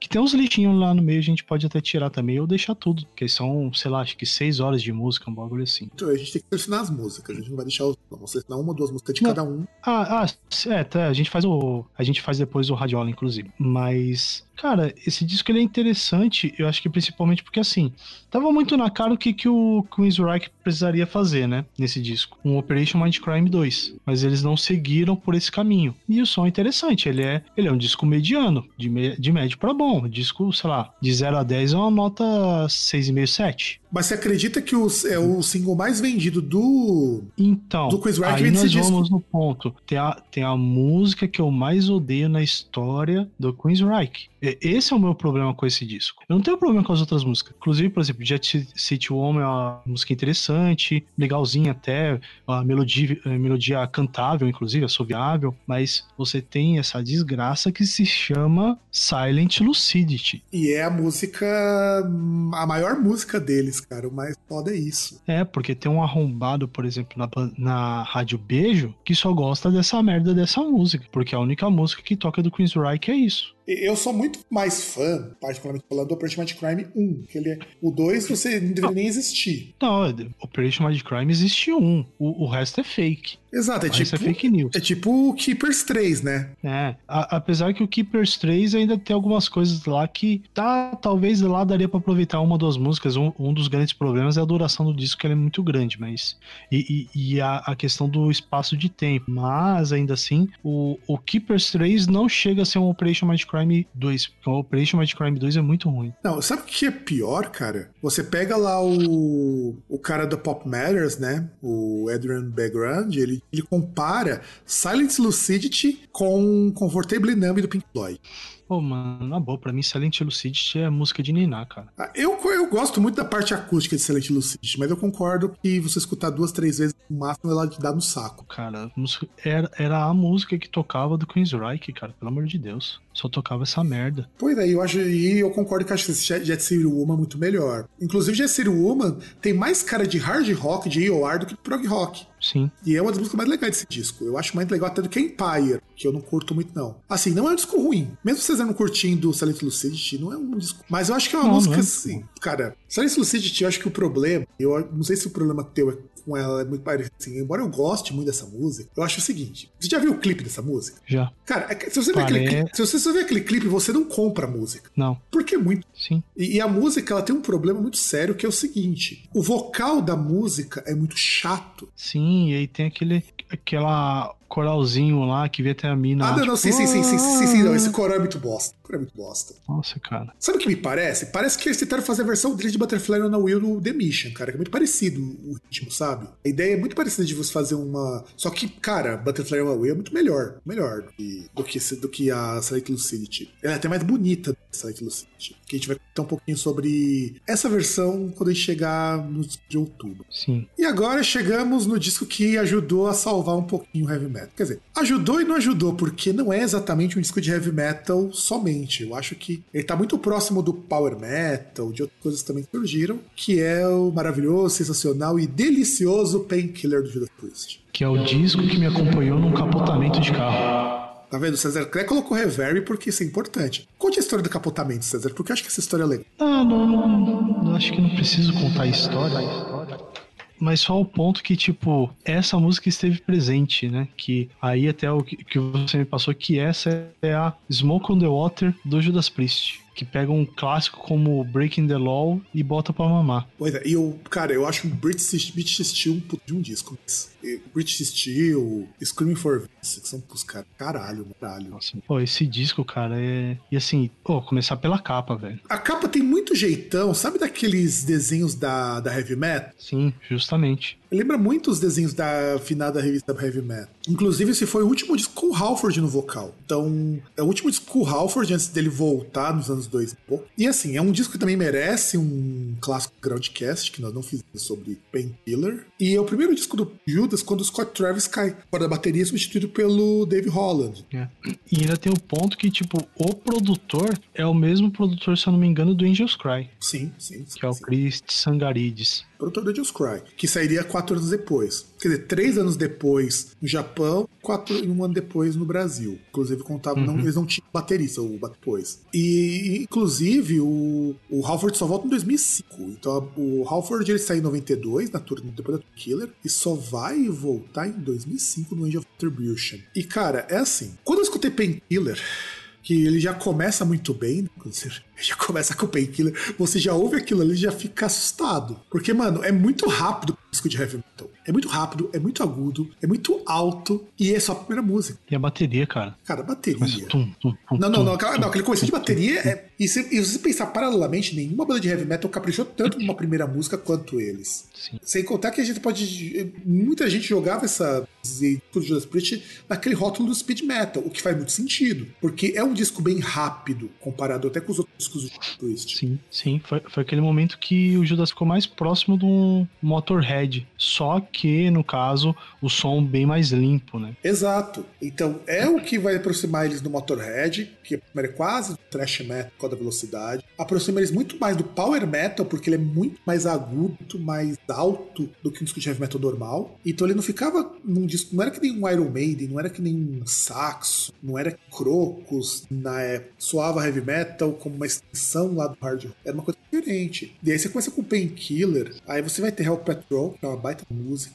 dizer de Hell Patrol, e chega numa das minhas músicas favoritas, que é o Guns Blazing, cara, que começa com vocal. Eu acho o Guns Blazing muito foda, muito, muito. E claro que quando você vai avançando, você chega numa das músicas mais rápidas de Judas Priest e com a bateria mais cravada de todas, que é Metal Meltdown. Uhum. Aquilo é um absurdo. E a gente só tá metade do dia. A única música que eu. As únicas músicas que eu acho que é meio freio, e são músicas muito boas ainda, é a Nightcrawler e a Touch of Evil, que são mais cara de heavy metal. É, porque elas, as músicas que elas têm um. Elas abandonam a parte da velocidade e apostam num lance mais sombrio, né? É, eu ia comentar isso. Obrigado também por colocar isso. Elas são bem mais sombrias. O que também não é típico do heavy metal. Sim. Sabe? Você tem um disco que ele consegue ser sombrio, consegue ser rápido, consegue ser alto e ainda ser um disco de heavy metal. Isso que faz com que o heavy metal, pelo menos para o Judas Priest, seja uma coisa muito mais emblemática, muito mais interessante escutar do que você pensar no Iron Maiden, que vai lançar nessa época o Fear of the Dark. É. Que, exceto pela Big Kirby Dead, que aí você percebe o quanto que o Judas influencia nisso, não tem músicas tão. O pessoal pensa, ah, mas Iron Maiden tem Aces High. Gente, Aces High não chega nem perto de Painkiller. Não, e esses high é milhões de anos atrás. É, Então, e, sim, e, sim, assim, sim, sim, e eu tô você falando- pensar que, por exemplo,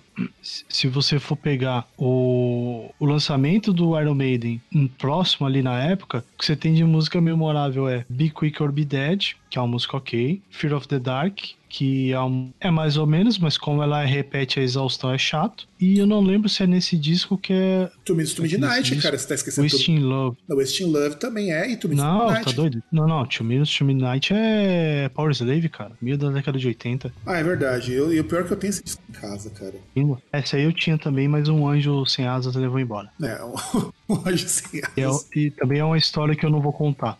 Até, Eu- por- não, até, porque, até porque eu acho que essa história foi contada em algum programa. Acho. Sim. Qual? Eu Descubra, Foi no, no, no Groundcast, foi no apenas mais um programa, essa história foi contada. Sim. Aliás, É, a do capotamento era- também foi, tá? Só pra gente lembrar, capotamento foi. Também foi. Qual o programa? Não Também sabemos.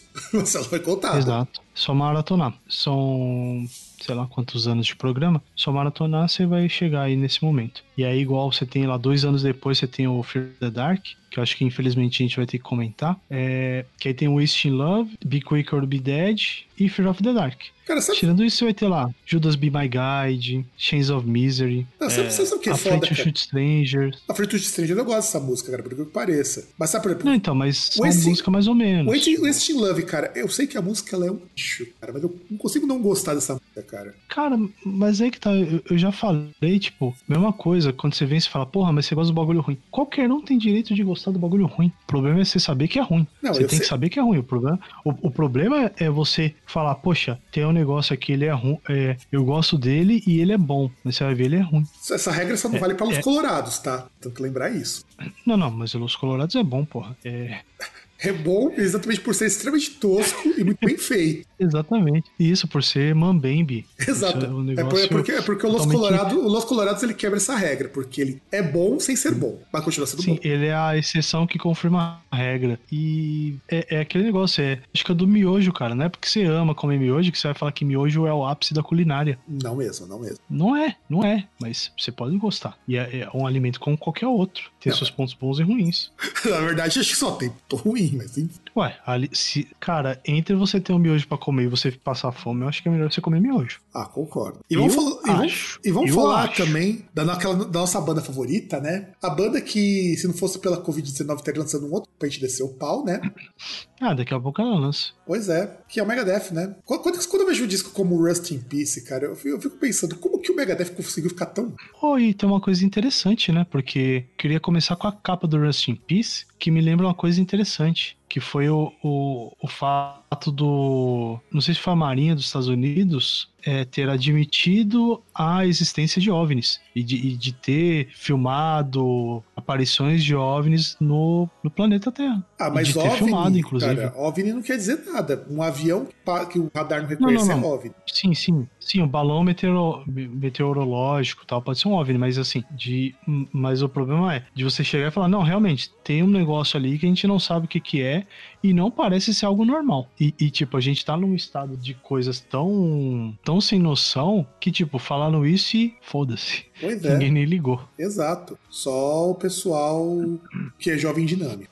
E sabe o que é foda, cara? Sim. Rust in Peace, considerada a obra-prima do Megadeth, mais até do que Optanase. Olha, não sei se é, se não é, mas olha, tem tem elementos pra ser, cara. Tem elementos pra ser. Ah, se você pegar pelo conjunto de músicas boas, ele é muito melhor que o Optanase. Sim, já começa pela capa aqui que você mostra que a gente entra no, no, num dos assuntos que a gente citou, né? Que era o fim da Guerra Fria. Que você tem aqui o Bush pai e o. Qual é o nome daquele careca, filho da puta? É o Gore? Não, careca, pô. Ah, eu não vou lembrar agora. É o Gorbachev, ah, não né? Lembrar. Isso, Gorbachev. É, que, né, realmente, o Gorbachev é um careca, filho do... né? Que eles estão no hangar aqui. Aí parece que tem um mano chinês aqui também. Eles estão no hangar aqui. Não, com não, não é chinês, cara. Olha aí. É o primeiro ministro japonês, o Toshi Kaifu. Caramba, É, porra, tá bom de olho. Toshi Kaifu. E aí eles. Tem o Richard com- von Weizsäcker, que era da Alemanha Oriental, então da Alemanha Ocidental, que era a Alemanha capitalista, Sim. e o George W. Jo- George Pai, né? Bush Pai. É, que assim, da direita pra esquerda tem o Bush pai, Gorbachev e pro O, lado o, o Richard Va- von Weizsäcker e o Toshiki Kaifu. E além do Não, Major um e o John Major, que é, que na verdade é o primeiro ministro John Major lá da, da Inglaterra. Mas não se sabe exatamente se é ele, mas é Ah, muito sim. parecido.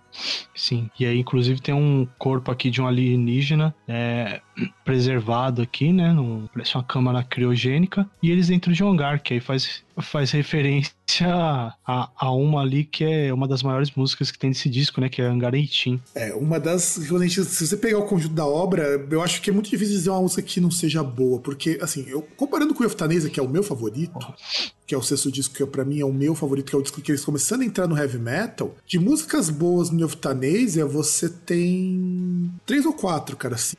Lembrando que você só tem no Euthanasia Opa. Traffic Consequences e Tulemon como single. Você vai pro Rust in Peace, Sim. Ó, ó a covardia da Rust in Peace. Lembrando que conseguiu, tá? Entre os 500 maiores álbuns todos os tempos da, pelo Martin Kopoff. É o álbum do ano de 1990 pela Kerrang. Álbum do ano pela Select. Os 100 mais importantes álbuns dos anos 90 pela Terrorizer. Pra Rock e Metal Hammer. 200 maiores álbuns dos anos 90. O Music Radar, site que eu sigo muito. É muito bom pra coisa de equipamento e tal. de- é os 50 maiores discos de heavy metal de todos os tempos. E eu concordo. A Metal Hammer, os 50 maiores discos de thrash metal de todos os tempos. A Revolver, os 69 maiores álbuns de metal de todos os tempos. Entra na lista do Robert Dimery, do 1001 álbuns que você precisa ouvir antes de morrer. Na IGN, é os, entra no top 25 álbuns de metal. Na About.com, entra nos melhores álbuns de 1990 e o melhor álbum de 1990 dos, dos anos, dos anos 1990. E na Rolling Stone, é um dos maiores, 100 maiores álbuns de todos os tempos, cara. Puta que pariu. O Way of não chega nem Pô, cara, pra começar, tem o primeiro single que é Holy Wars, que foi a primeira música. Inclusive, tem uma historinha com a Holy. Wars. Um amigo meu, ele ficava muito frustrado porque não conseguia tirar aquela introdução da Holy Wars. Ah, ainda bem que eu não ligo pra esse tipo de coisa.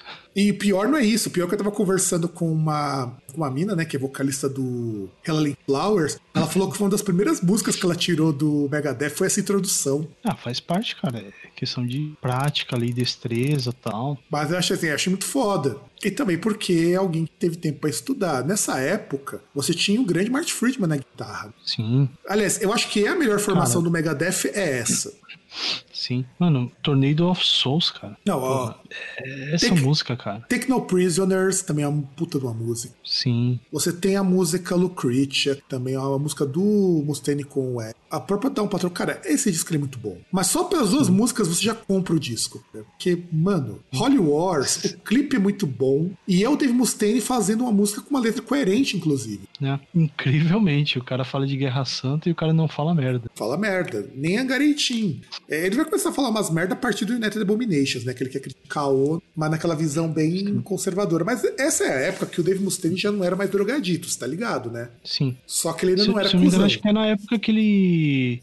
Foi antes ou depois dele ter namorado a Doro? Eu acho que foi depois. Acho. Não tenho certeza. Acho, porque essa é a época que o Marty Friedman também começa a tocar com ele. Quando o Marty Friedman entra, ele entra no rehab. Porque ele, tá, porque ele era usuário de polidrogas e muito álcool. Sim. Mas assim, Rust in Peace é aquele disco que você precisa ouvir, mesmo que você não seja fã de thrash metal, mesmo que você não seja fã do, do Megadeth, mesmo que você seja que nem a gente que acha que o Megadeth hoje tá uma bosta, esse disco vai fazer você lamentar por que, que o Megadeth ficou. E vai entender por que, que a gente xinga tanto o Megadeth. É. E, e o pior é que eu ia até cometer o sacrilégio de falar que a partir daqui a gente já poderia simplesmente passar por cima e ir embora. Mas eu esqueci de um disco. Mas enfim. É, na verdade tem alguns discos aqui que a gente, aliás, inclusive disco de Não, dezembro. mas né? tem, não, tem um, tem um aqui, cara, não dá.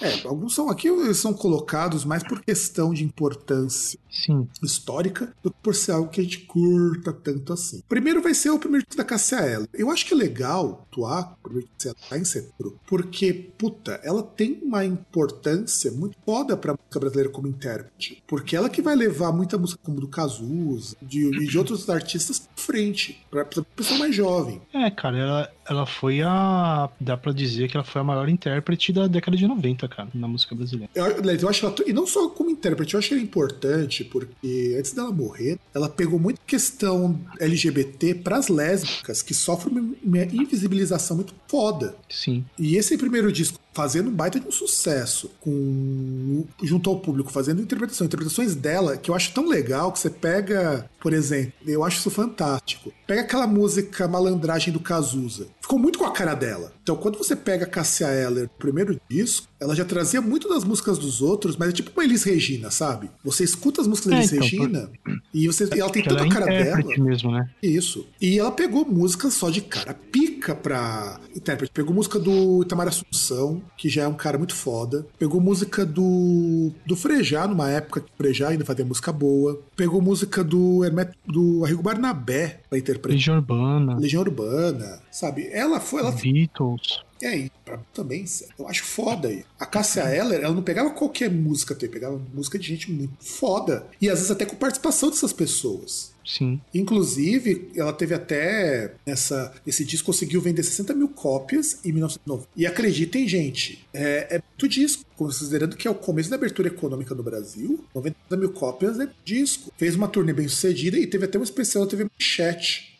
Então, quer dizer, é muito foda. E ela começou, a Cassia Eller, fazendo muita canção de blues. E você percebe que a voz dela é voz de blues. Aquela voz grossa, aquela voz meio rouca, sabe? sim. E ela trabalhava sempre com músicos muito bons. A única coisa que eu acho uma pena é que, assim, que ela tenha depois virado um ícone, muito mais depois que ela morreu, aos 39 anos, do que em vida. Não que em vida ela não tivesse sucesso. E ela morreu de infarto, cara. É foda isso. É, é que principalmente por conta da MTV ela teve um pouco da, do reconhecimento que ela poderia ter, né, cara? Que, por exemplo, se, se não tivesse um veículo como a MTV que, que espalhava, assim, servia como canal de difusão além das rádios, ela ficaria muito menos conhecida. Sim, Teria não. sido muito menos conhecida. Não, sem contar que é assim, ela, ela, ela, ela conseguiu vencer muitas barreiras e, e nisso a gente tem que até admitir o quanto que o MTV faz falta hoje, porque uma artista como ela hoje não venderia, ou teria uma, uma artista de nicho, aliás, como é, Sim, mas a- ela tinha a questão de você ter uma artista intérprete, uma mulher que interpretava a música dos outros, uma mulher lésbica, fique bem claro, e que, e que deixava isso evidente todo mundo, tanto que existia até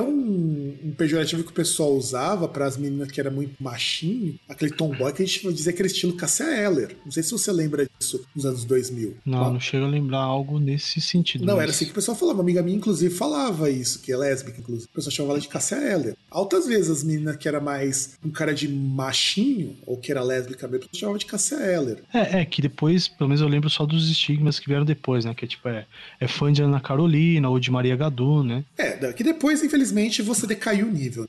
Ainda, ainda, ainda que a Ana Carolina não, até mas, passa, vai. Mas, né? Ana Carolina até passa. Mas tem o mesmo. Não, mas tem o mesmo. Acho que é o mesmo teor. Sim, sim, sim. Tem o mesmo teor. É o mesmo teor, que você identificar disso de ser pejorativamente. Não tô, não tô nem comparando questão de qualidade, assim, de. comparando as artistas. Né? E aí, falando um pouquinho do sex trash, né? Que inclusive eu entrevistei uma vez um cara que participou do sex trash, que hoje tá no Ganga, né? Que é feito pelo cara do, do sarcófago que decidiu fazer uma banda de trash trash com punk, né?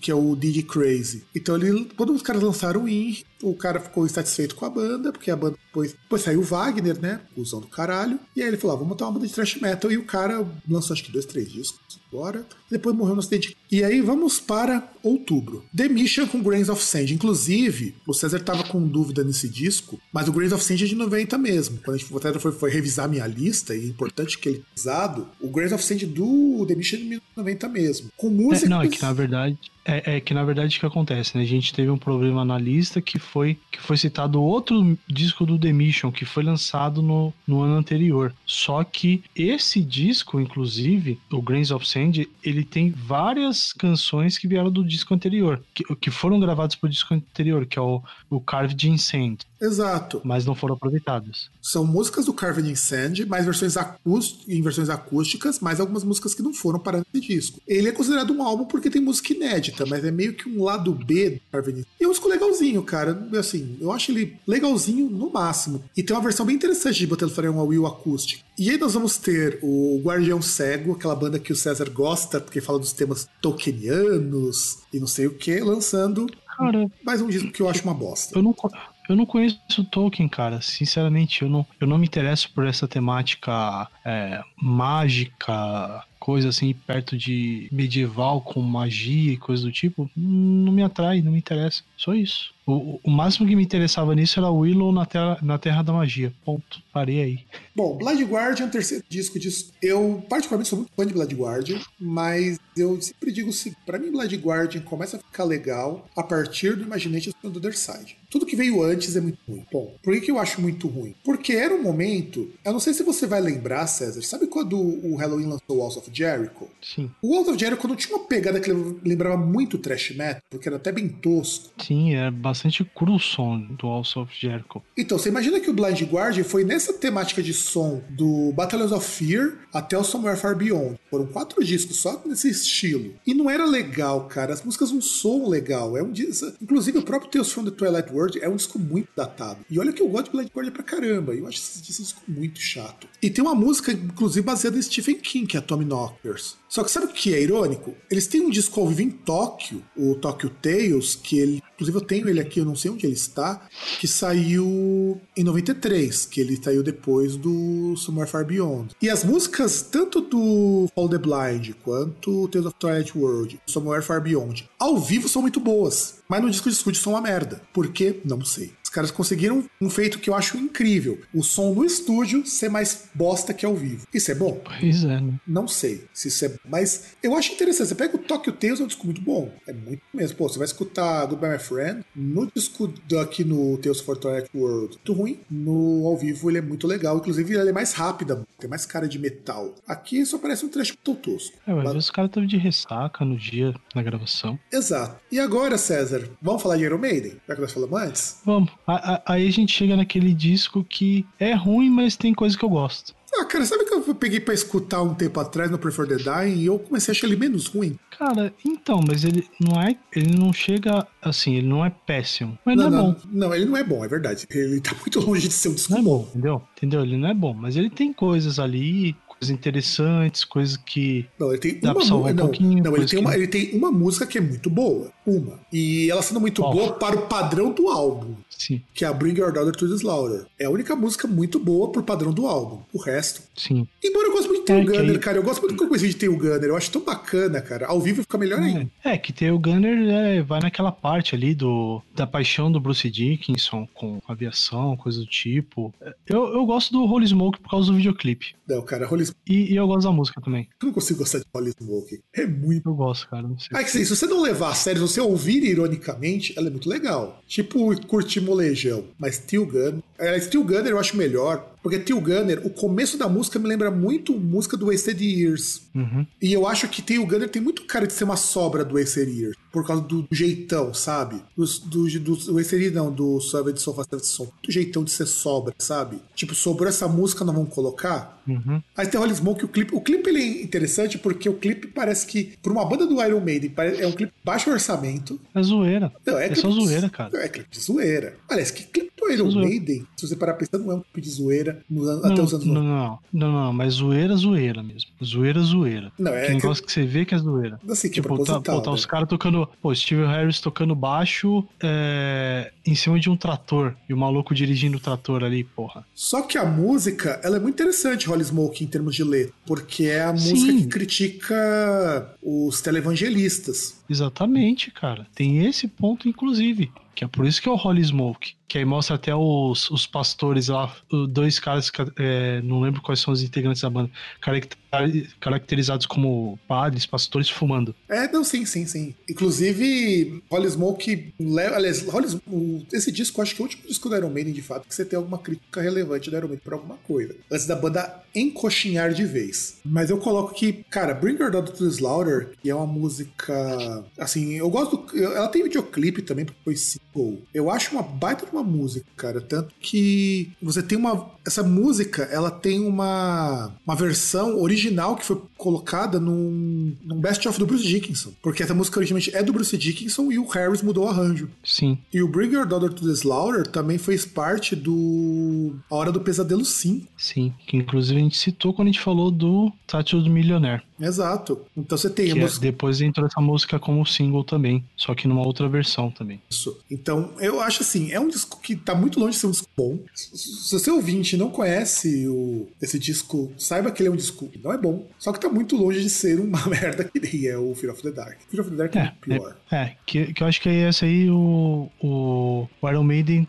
contaminou o Megadeth, né? Ah, bem Que por aí. Você pode ver que nessa, que nessa fase, por exemplo, você pega o Iron Maiden foi lançando discos, um pior que o, que o anterior, e aí no caso depois essa doença pegou no, no Megadeth. É, pegou no Megadeth, pegou no Metallica, né? Embora eu, particularmente falando, eu não acho o Load e Reload discos tão ruins assim, não, cara. A gente já comentou isso, inclusive em outro programa, não lembro qual, de discos su- super eh, subestimados. É, exato, a gente falou isso do Load. Falando A gente falou do Load, De-. Que o. Load é um Não, baita mas de o Reload nada mais é do que sobra do, do, Do Load. do load. Que, por isso que a gente falou que o, Lo- que o Reload não é tão bom, mas o Load é um disco legal. Tanto que o Metallica pode não curtir muito esse disco, mas no cômputo geral, você tem muita música muito boa se você desconsiderar que o Metallica já não era mais uma banda de thrash metal. Se considerar o lado metal e considerar que ele é uma banda de alternativo, é um baita de um disco. É, o de hard rock. É, Mas- exato. ma- ma- Mas, mas, como assim não gosta? Porra, ó, não sei como é que tá a playlist agora, mas porra, foi eu tava presente em vários, vários shows. Música tocada direto. Não, sim, sim, sim. Mas, mas é o que eu tô Aí fala falando. que os caras não gostam desse disco, porra. Ah, é que, é que acho que é a única música que.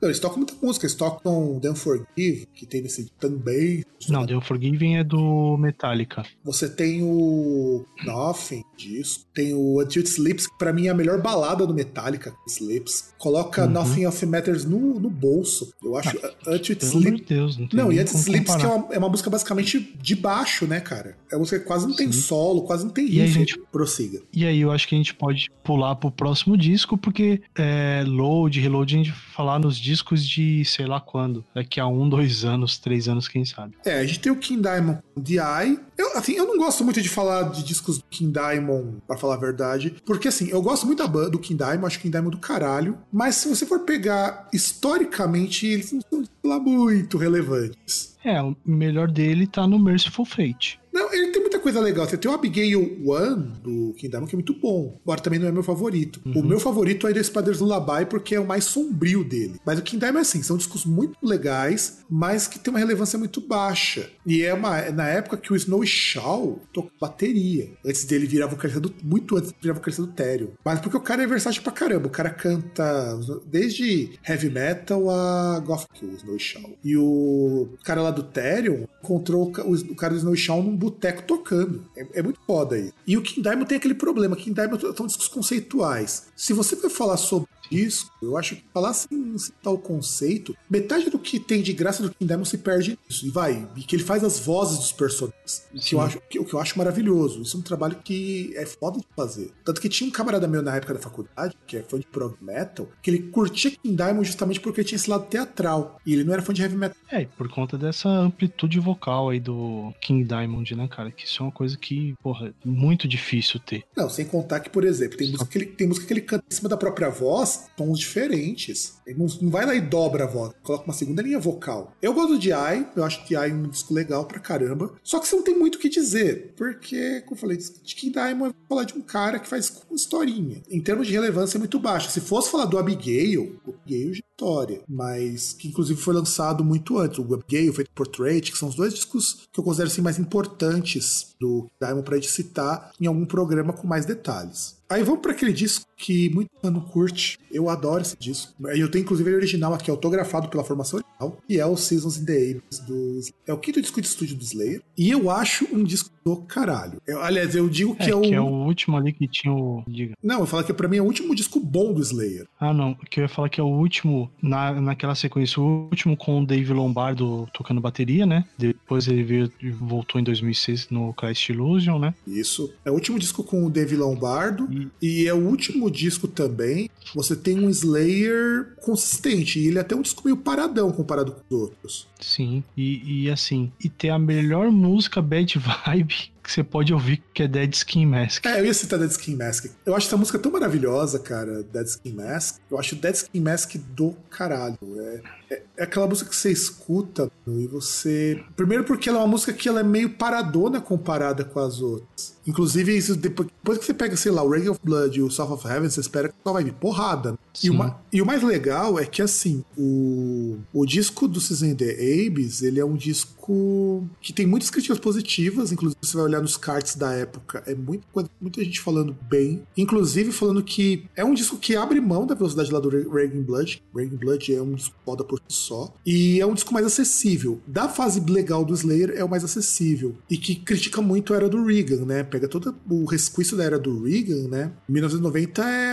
a rabeira do, do governo do Reagan, né? Tá começando do Bush pai, pega a rabeira do Reagan e fala que é um ataque justamente a isso. E a Loudwire colocou como o segundo maior disco do Slayer. Acho que, acho que você tem músicas aí como, vou te falar. Não, eu acho que assim, esse esse disco, ele é um disco muito foda, inclusive porque as músicas dele são muito melhores do que a do próprio Soft of Heaven. Sim, até na questão da produção também, né? Melhores produzidas. É, um pouco melhor produzidas, eu também concordo contigo. Embora eu acho que as músicas não são tão bem produzidas quanto as do, do Blood. Olha que o produtor é o mesmo. Sim. É, e, pô, tem coisas como Spirit in Black, Born of Fire. Uh, uh, eles repetem War Ensemble nesse disco, né, cara? Reagan Isso. Blood. Que, aliás, é, é uma das minhas músicas favoritas do Slayer, cara, War Ensemble.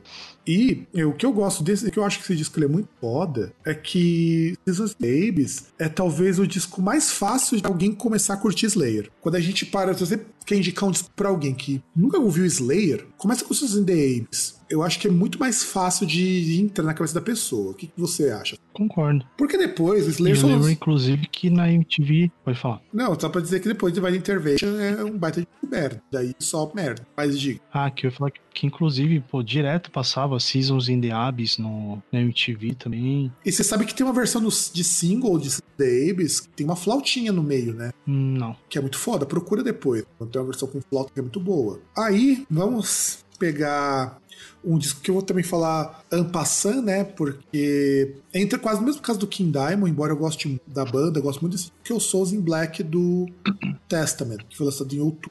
E eu acho o Souls in Black, que é um dos discos mais bem-sucedidos do deles antes de, do lançamento do The Ritual, né? E só que é um disco que o geral não curte muito não, porque você tem o Practice While You're Preach, que é um baita disco legal, aí tem o Souls of Black, que eu particularmente gosto, mas meio ok. E aí você tem depois o The Ritual, que já dá uma melhorada bem significativa. E aí vamos para o último disco de outubro, que é o Engenheiros do O Papa pros é seus Pop. conterrâneos. É, os conterrâneos. Ou não, né? Porque eles dizem que eles não são gaúchos, são descendentes de alemão.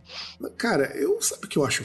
O Humberto Guess tenta dar uma de ripão louco, fazer uma de coisa tipo Júpiter Maçã, tipo Rogério Skylab, de ser o cara meio porra louca, e se colocar como um artista incompreendido, e eu acho que é muito menos. Sim. Só que é assim, eu, eu até gosto de uma música ou outra de Engenheiros do Havaí, mas dizer que a banda ela não é importante é meio foda. sabe? Tem muita gente que desdenha. Engenheiros do Havaí, porra, não existiria rock gaúcho se não fosse por eles. Sim. Primeiro você tem um disco que foi produzido por eles mesmos. Então, você tem todos os discos do Engenheiros do Havaí foram produzidos por eles mesmos até que o Papo é Pop. Só que o Papo é Pop foi o primeiro disco que vendeu pra caralho, porque era um disco pop rock. Só que era um disco também com muita coisa, muito elemento musical. Humberto Gessinger pode ter todos os defeitos de ser meio prepotente, de se superestimar demais o próprio trabalho, mas não dá pra dizer que ele é um mau produtor. Ou que ele é um mau compositor. Ele não é. Um compositor muito bom. Sim, com, cer com certeza. Tanto ao ponto que a revista Bis, em 1990, fez uma eleição entre os seus leitores e eles foram considerados a maior banda da, da época, do, do ano.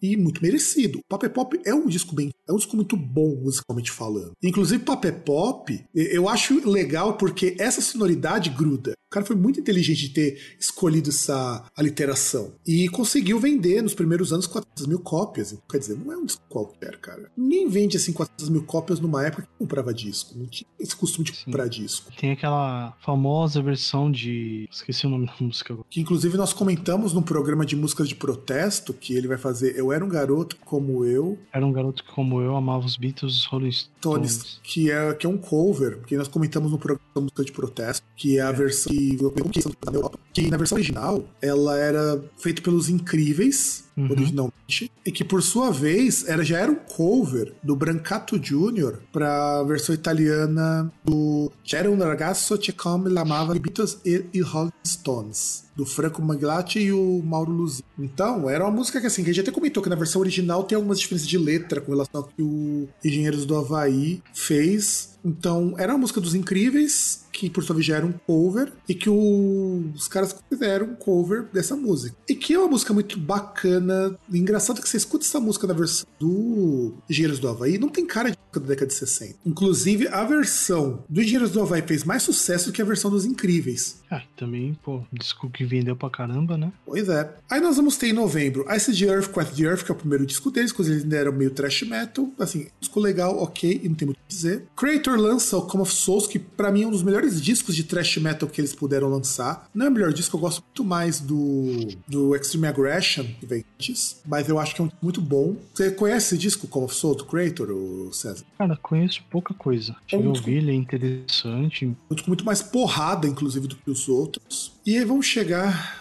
Esse disco pior que ele não é Momento triste. Não, ele é triste pra caramba. Porque ele não é nem um disco tão bom, nem é tão importante, mas é importante pra época. Sim. O é décimo- emblemático. Emblemático, inclusive. E é um disco ruim, o pior é isso. Que é o Crazy World do Scorpion. Nunca um título fez tanto sentido. Pois é. Não, Nunca e, uma- um nome de álbum fez não, tanto e- sentido. não, e que capa feia. feia, Não. Assim, por que que esse disco ele é importante? Primeiro porque os grandes clássicos deles vieram desse disco, o que é muito irônico, porque uma banda que me Não, tem grandes clássicos, não. Sim, Oh. grandes clássicos agora. Não. Cara, ninguém Não, lembra de Rock You Like a clássicos. Hurricane, cara. Ninguém lembra. E eu acho essa música muito boa. Lembra de Rock Like É, infelizmente a galera lembra de Winds of Change. Eu ia assoviar, mas eu não sei assoviar Winds of Change, então... E é uma puta de uma música antissoviética, cara. É muito triste isso. Você sabe por que a música chama Wind of Change? Porque é a música que os É, caras falaram que ia ter os tempos, os tempos de mudança na qual ia cair aquele lá o muro de Berlim, que o muro de Berlim caiu um pouco depois. É, é, que foi que, que a música, assim, dá pra dizer que a, entre várias aspas, a música tema da queda do muro de Berlim. Pois é. E ele. E o pior que eu, que o Klaus Meine, ele visitou lá a, a União Soviética, na época da perestroika, né? Que puta regime bosta, que foi por isso que acabou caindo. E aí, a música é para falar justamente que o mundo, depois que caísse a União Soviética, ela ia, o mundo ia melhorar, os ventos da mudança iam, iam trazer coisas aqui e ali, porque o fim da Guerra Fria ia trazer um mundo melhor. A gente tá vendo como é um mundo melhor. Pois é. Neonazis voltando, tem uns fachos se elegendo, tá muito melhor sim, a Alemanha. Deu o Muro de Berlim foi top. Pandemia. Pandemia. Inclusive o Fernando mora numa cidade que era a Alemanha Oriental, onde os salários são menores, mas o custo de vida é menor também e é mais tranquilo. E onde mas eu vou falar, tem uma coisa que... Pode falar. Não, e onde ficam também as melhores universidades de artes. Sim. E eu vou falar que teve uma coisa boa só naquela do mundo de Berlim, que é aquele o aquele anime, o Monster. Caralho. Eu precisava ler o mangá, cara.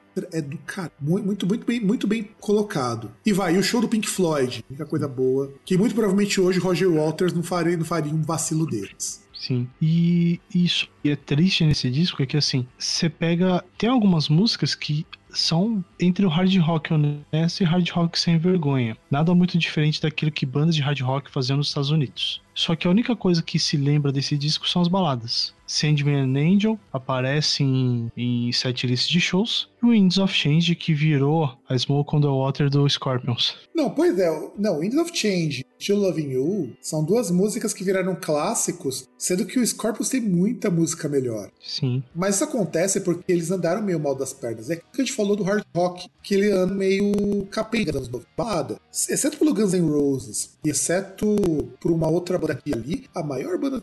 E vai, o mesmo Bon Jovi ele acaba virando balada. Exceto pelo Guns N' Roses, toda banda de hard rock antiga vira banda de balada. White Snake vira banda de balada, tanto que White Snake se torna conhecido justamente por uma das músicas mais chatas do mundo. E olha que eu até gosto dessa música, viu? Não digo que eu, desgosto dela, não, mas é música chata. Eu gosto muito do climão meio, meio atmosférico de Is Love. Eu acho o climão dela muito legal. Então, pô, o climão dela é muito legal. Aí você tem Wind of Change. Wind of Change é uma música que ela não é uma música ruim. Ela envelheceu mal, porque ela já nasceu velho. Uhum. E Send Angel é legal, eu gosto dessa música, cara. Send Me Angel eu acho que é a melhor música desse disco. Pra mim, melhor disparado, disparado. Ah, mas também porque o disco não ajuda. Da mesmo. E vamos ver, a gente chega então em dezembro, com o primeiro disco do I Hate God, In the Name of Suffering, que é um puta disco. Aliás, o I Hate God, ele entra também, aí vamos pensar no seguinte, os Estados Unidos, ele é um país muito bacana,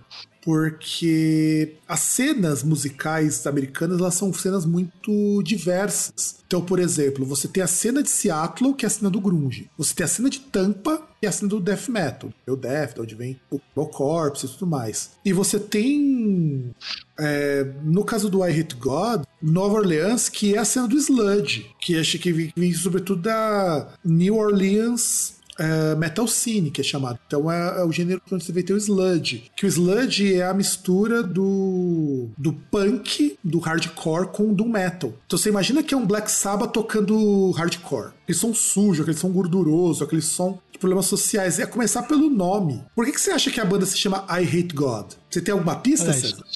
Só ver a capa do disco, né? Não, a capa é maravilhosa. É maravilhosa. Mas o nome da banda é um trocadalho. Porque é a mesma forma que você diz em inglês, eu odeio Deus. Eu já acho. Esse é de uma criatividade que eu acho muito boa. Dá um logo bonito até colocar I Hate God que depois também é escrito junto. Sim. E eu amo esse disco, cara, In Name of Suffering. Embora uma das minhas músicas favoritas deles não foi pra disco nenhum, ficou lá em single que é a New Orleans is the New Vietnam. Porque o I Hate God é uma daquelas bandas que, como surge na cena hardcore, é, as, é a banda que vai falar de problema social, de problemas ligados à religião. Tanto que uma das músicas, só pelos títulos, cara, tem Man's Too Ignorant to Exist. O homem é tão ignorante para existir. E com músicas muito curtas. Tanto que ele, como um dos pioneiros do sludge, eles conseguiram trazer esse som pesado que competia com o grunge. Em termos de proposta, eles são muito parecidos, o grunge e o sludge. Tanto que você tem muitas bandas de sludge que fazem cover de Nirvana. E o Melvins, que é um dos pais do sludge também, fazia turnê com Nirvana, que aliás é outra banda foda do caralho que toca de tudo, que é o Melvins.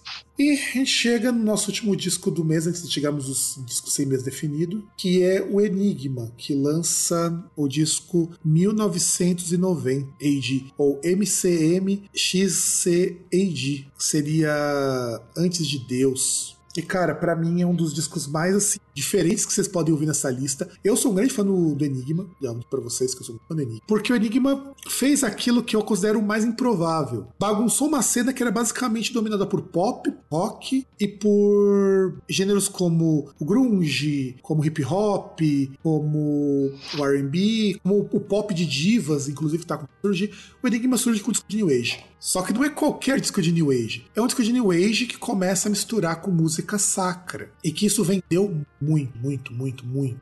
E assim, é muito foda porque esse é um disco do projeto do Michael Creto, né? Lançado junto com a esposa dele na época. E é muito bom, cara. É muito legal, é muito diferente. E é conhecido sobretudo pela Sadness, né? Que todo mundo já escutou essa música Sadness em alguma balada, em algum lugar, que é uma música que fala sobre sexo. E você, César, o que você acha do Enigma? A gente conversou um pouquinho em off no. Cara, achei a sonoridade interessante. Ouvi um pouco naquela playlist, que é principalmente a parte de, de ambiente, assim, sabe?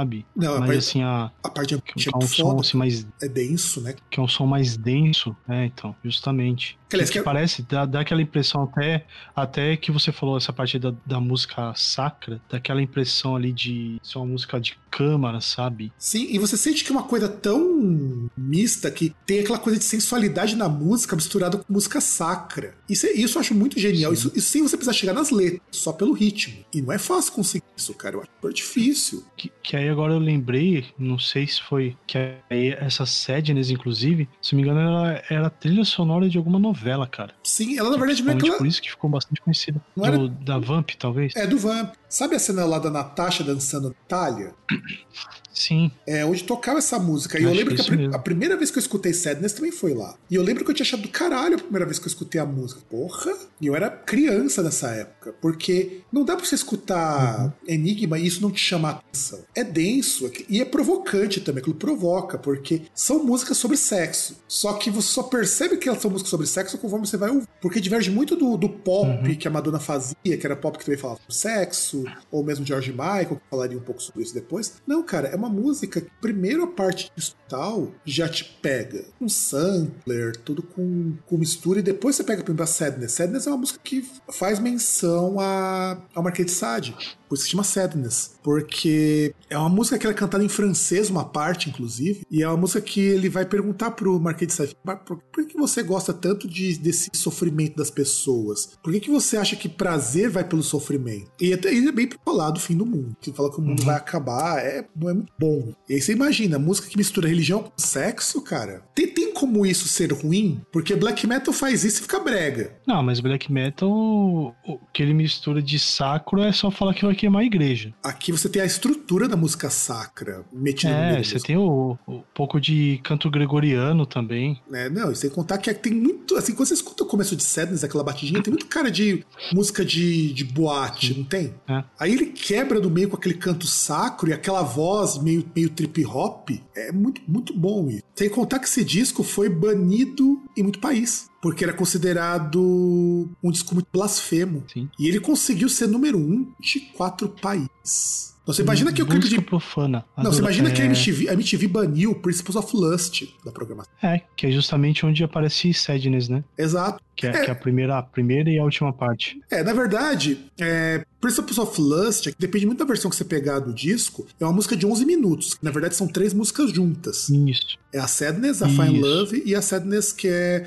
é reprisando o tema do começo da música. A versão original é uma música só, mas tem edições que eles dividiram em três, porque a Sadness sozinha virou single, sem, sem a introdução da É, Principles até of pra Lust. poder tocar no rádio, né? Coisa do tipo, e poder ser veiculado e tal. Não, e, eu- e tem que voltar que é o seguinte: uma coisa que as pessoas dizem, ah, música sombria não vende, né? Eu falo muito isso, que essas músicas que você coloca temas muito sombrios, muito densos, não vende. O disco inteiro é sombrio. Ele inteirinho, inteirinho é sombrio. Você imagina que, por exemplo, pega Meia Culpa. Meia Culpa começa até com um trecho que parece um padre falando uma, uma oração. De E você imagina que, para uma banda conseguir ter número um em 24 países, é, não é pra qualquer um, não, cara. Tá disputando com muita gente pica das galáxias. Tanto é que eu acho, assim, muito triste chamar esse disco de New Age. E pensar que o Michael Creto, ele é romeno. Músico romeno que já fez trance, já fez é, outros gêneros de eletrônica, ele é músico de música eletrônica, sendo que ele conseguiu lançar em 1990, quando casou lá com a esposa dele, e resolveu falar: vamos lançar o Enigma, que é um projeto nosso aqui, vendo o que, que dá. E eu acredito que até hoje é, esse álbum paga os boletos deles. Inclusive são casados até hoje. Eu achei que eles tinham separado até hoje. Desde 88 continuam casados, são pais de dois gêmeos. Eles não casados não, em 2007 eles se separaram. E aí você imagina você ter lançado um disco que você não precisa lançar mais nenhum e você ainda continua trabalhando. A esposa deve também ter, a esposa né, deve ter ficado isso. Só digo isso, um baita de um disco, um baita de um disco. E eu quero deixar para o César, nós temos quatro discos nacionais que não tem mês definido, mas foram lançados dessa época e eu gostaria dos comentários pertinentes e, e, e reveladores do senhor. Pode... Posso falar qualquer um? Não, você tem que falar os quatro. Como assim falar os quatro? Na sequência, porque tipo, eu já... Que... Não, você apresenta os eu... álbuns pra gente comentar. Eu, eu, te, eu, tenho que comentar os quatro Sim. uma vez só? Já falar assim? Não, não, não. Igual... Não, não, não, não. Você vai seguindo, igual a gente fez aqui. Porque até então eu tá. que levei os álbuns. Agora você vai levar os álbuns. Esses álbuns são topper. Vamos lá. É, sem mês definido um, nós temos Mara Maravilha com Deixa a Vida Rolar. E aí só um ponto que o Fábio falou, eu, eu acho que é pertinente falar. Nós falamos no disco ali da classe Ela que vendeu é, 45 mil unidades. Esse disco da Mara venceu, vendeu 1 milhão e 200 mil cópias. Você acredita nisso? Eu também achei inacreditável. Mas tem que lembrar que era na época que ela fazia vídeo mostrando os peitinhos. É, fazia vídeo mostrando os peitinhos. Segundo, ela mesma tinha pacto com o diabo. E usava droga pra caralho. Exato. É pior que ela evangélica vendeu mais do que ela não evangélica, cara. É muito estranho isso. Não, lógico que não. Porque, meu, vendeu 1 milhão e 200 mil cópias. Não é pra qualquer artista. Não, mas ela não era evangélica ainda. Eu tô falando depois que ela virou evangélica. Ah, sim. Não, não, não. Mas você tá falando que depois que ela virou evangélica, você acha que esse disco vendeu mais? Não. Ela vendeu mais como evangélica do que Duvido. nessa época que não era. Duvido. Então, é porque, porque, cara, o mercado evangélico é um mercado muito bizarro. Uma vez eu conversei com um ex-aluno meu, que se meio de evangélico, tá, tava explicando que evangélico compra de evangélico. Então você imagina você vender Sim. numa Assembleia de Deus da vida. Todo mundo ali compra. É, e é, é, aquele esquema, né? Igual compra, por exemplo, livro de pastor, de padre, que compra para presentear outra pessoa. É, o negócio fica mais como se fosse um, uma espécie de talismã, né? Exato. Exato. Então você acaba tendo um mercado que as pessoas vivem desse grupo. É tipo G3 e tudo mais. Acontece tudo isso daí, vendem pra ele. Acaba acontecendo isso. E, bicho, essa era a época também que ela era apresentadora infantil. Exato. Que tinha lá a rixa dela com a Angélica, que depois foi resolvida. Depois, alguns anos depois, ela virou crente, tá perdendo nas drogas e foi resgatada pelo pastor da Universal. E acho que agora ela está na Assembleia de Deus, não tô lembrado. E prossiga, César. Qual que é o nosso e, e só o último comentário bom é que, se eu não me engano, ela não está mais na TV, que o programa dela foi cancelado. Sim, não, porque ela não conseguiu, ela não conseguiu emplacar nada de muito, ah, não, não, não. pressão. Não, não, mas o pro, pro, programa dela era um programa que ela fazia parte de fofoca. Ela e mais um monte de gente. Mas enfim, não é relevante. E aí? Aí nós temos um, um disco aqui que já era uma tendência, que é o Traje a Rigor com Por que o Traje a Rigor? Que é um disco de cover. Que, aliás, seja... é, é muito engraçado porque tem participação dos dois grandes chorões da música pesada brasileira. Sim. Que é o Ivan e o André Buzi, que choraram porque não dá pra fazer heavy metal e depois voltaram com o Dr. E esse disco, sinceramente, não é nem digno de nota. Não, o Traje Rigor dos anos 90 pra frente, acho que só tem um disco de nota, depois esquece. Ah, mas pelo menos tinha disco, né? É. E, e engraçado que esse aqui foi o último disco que ele tinha, assim, que chega, na verdade, sim, é, é, é, um daqueles discos que chega lá, o Roger ele já chega e fala, ah, pô, mas calma aí, eu sou o dono da marca. Aí logo depois, tanto o guitarrista, baixista e o, e o bater saíram fora e só o Roger contratando, só brincando de RH, contratando funcionários pra poder tocar com ele. Até chega na fração que tem hoje. Sim. Muita coisa. E, o nosso terceiro, aí vai começar a melhorar um pouco, vai. Sim, que aí nós temos Cidade Negra com Lute para Viver, que era o, o álbum de estreia da banda, né? E tipo, um dos, uma das bandas assim que ajudou a popularizar o reggae no Brasil, que ainda é um, é um estilo assim incipiente, né? Muito que se ouvia de reggae era o que vinha de fora. É, claro, Bob Marley, né? Padrão. E você tinha coisas que vinham mais mais na época lá, é Jimmy Cliff, Pato Banton, é, UB40 também. Ah, bem lembrado, cara, UB40, bem lembrado. Isso, que são coisas que vinham de fora. Esse tem o Cidade Negra, que tinha a, música e assim, era um reggae com letras engajadas, né? É, que na verdade é o reggae, é o reggae raiz, né, cara? É o reggae raiz, o reggae, Isso. verdade, é o reggae com letra engajada. É, e eu não sei porque depois desse disco entrou o Tony Garrido, mas enfim. É que, aliás, é bem diferente o primeiro disco do Cidade Negra para depois quando entra o Tony Garrido, que ele fica mais pop. Sim, inclusive eu tenho outro disco, acho que o segundo, inclusive eu tenho esse disco. Na época eu ouvia reggae, inclusive, entre outras coisas que eu ouvia. Só não fumava maconha, e, né? tipo, não é que... É, é, porque eu era criança, caralho. E Isso não é impedimento, não, cara. Não vou dizer. Se, uh, naquela época era. Até porque você precisa de dinheiro para comprar. Ah, verdade. É, e, tipo, é, é, diferente se chegar, pai, me dá dinheiro para comprar bala. E, tipo, pai, me dá dinheiro para comprar baseado. Acredito que tem a diferença. É, talvez, é... Talvez, talvez seu pai fosse mais compreensivo com o baseado. Acho que não. É, mas aí, assim, por exemplo, não de qualidade, que a gente teria que pegar discos e avaliar e tal, mas tem aquele lance. Musicalmente, talvez continue a mesma coisa com o Tony Garrido, mas as letras perderam a parte do engajamento social. Como no caso, assim, música mais popular, o teor das letras ali muda também. É, mas é tipo o que acontece com o reggae no mundo também. Pega o UB40, que era uma banda bem politizada, só foi fazer sucesso quando politizou as próprias músicas. Sim. Então, o, o, reggae em raiz, ele é um estilo bastante político. O cara, não é só o pessoal ouvir mal maconha, o pessoal era muito engajado, porque ele surge lá na Jamaica justamente para denunciar o problema de racismo contra o, os Rastafari, que é, um, que é uma etnia, um grupo social ali bastante prejudicado, sobretudo pelas políticas da Inglaterra. Então, se não fosse político, e, não faria sentido nenhum. E lembrar até a galera reggae, Rastafari, fuma maconha, não fuma porque dá barato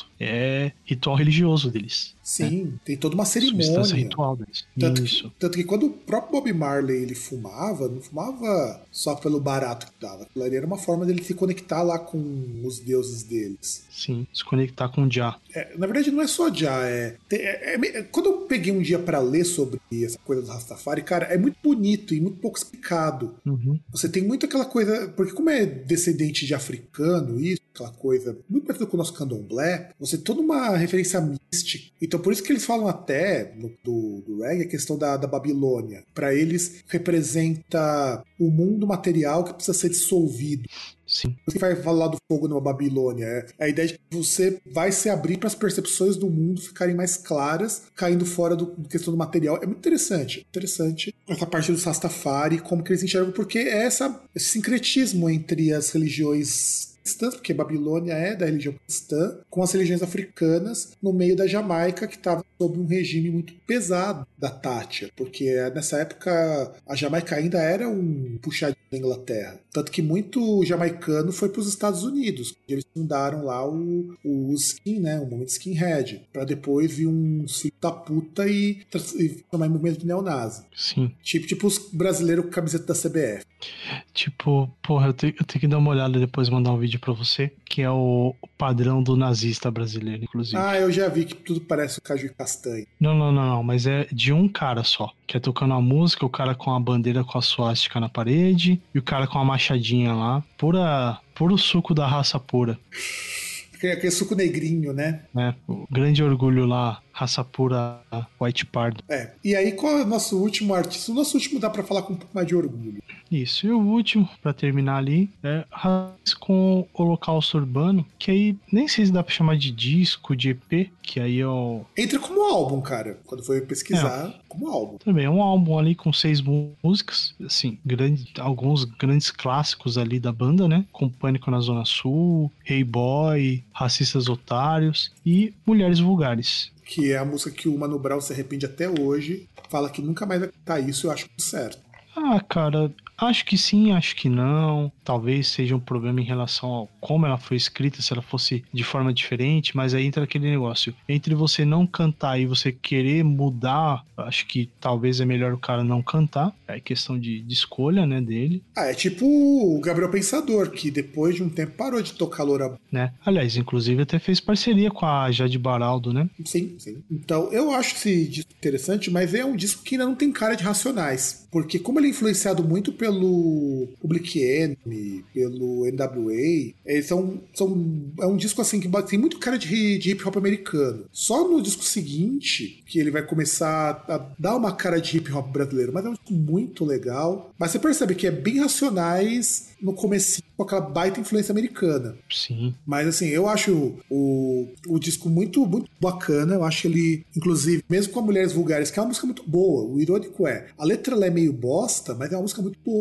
É, que a letra é aquele negócio, ela entra em generi, é, generalizações que são escrotas. Que Mas hoje, a música em si é uma música boa. Que não faz o menor que são coisas que hoje. É, é, que são coisas assim que hoje em dia não é uma coisa que seria composta dessa forma. Talvez Ou... seria até melhor composta, melhor pensada. Ou pelo menos não deveria, né? Ah, eu acho que daria para ser melhor, melhor feita, né? Porque porque, na verdade, assim, vamos falar. O cara, ele fala ali de mulher, tipo, segue mais ou menos aquela linha que seguiria, por exemplo, Loura Burra, que é de você falar de mulher que o ca... que é mulher que o cara olha assim, tipo, ah, sabe, que, que ele vai lá, ele vai ficar, ele não vai, o cara não se iludir ali com a mulher que superficial, né? Exato. Tanto que quando você pega os samplers que foram usadas, foram usados na, nessa, pode na Zona Sul, utiliza o, o sampler mais utilizado na história da música, que é o Funk Drummer do James Brown, que uhum. já comentou no programa. E aí, ele utiliza no Beco Sem Saída, do Strange Game Sing do Love Limited Orchestra, e usa sampler dele mesmo, Tempos Difíceis. Ele sampleia a si mesmo. E Hey Boy pega Bring the Noise do Public Enemy, cara. Você pega Mulheres Vulgares, tem um sample do Dirty Floyd do Blackbirds e o Funk President do James Brown. O Racistas Otários, que pega sampler do UFO e do ESG e de Thriller do Michael Jackson. E tempos difíceis tem Papa Don't Take No The Payback do James Brown, Corpo Fechado do Ty J1 e o Impeach the President do Honey Drippers.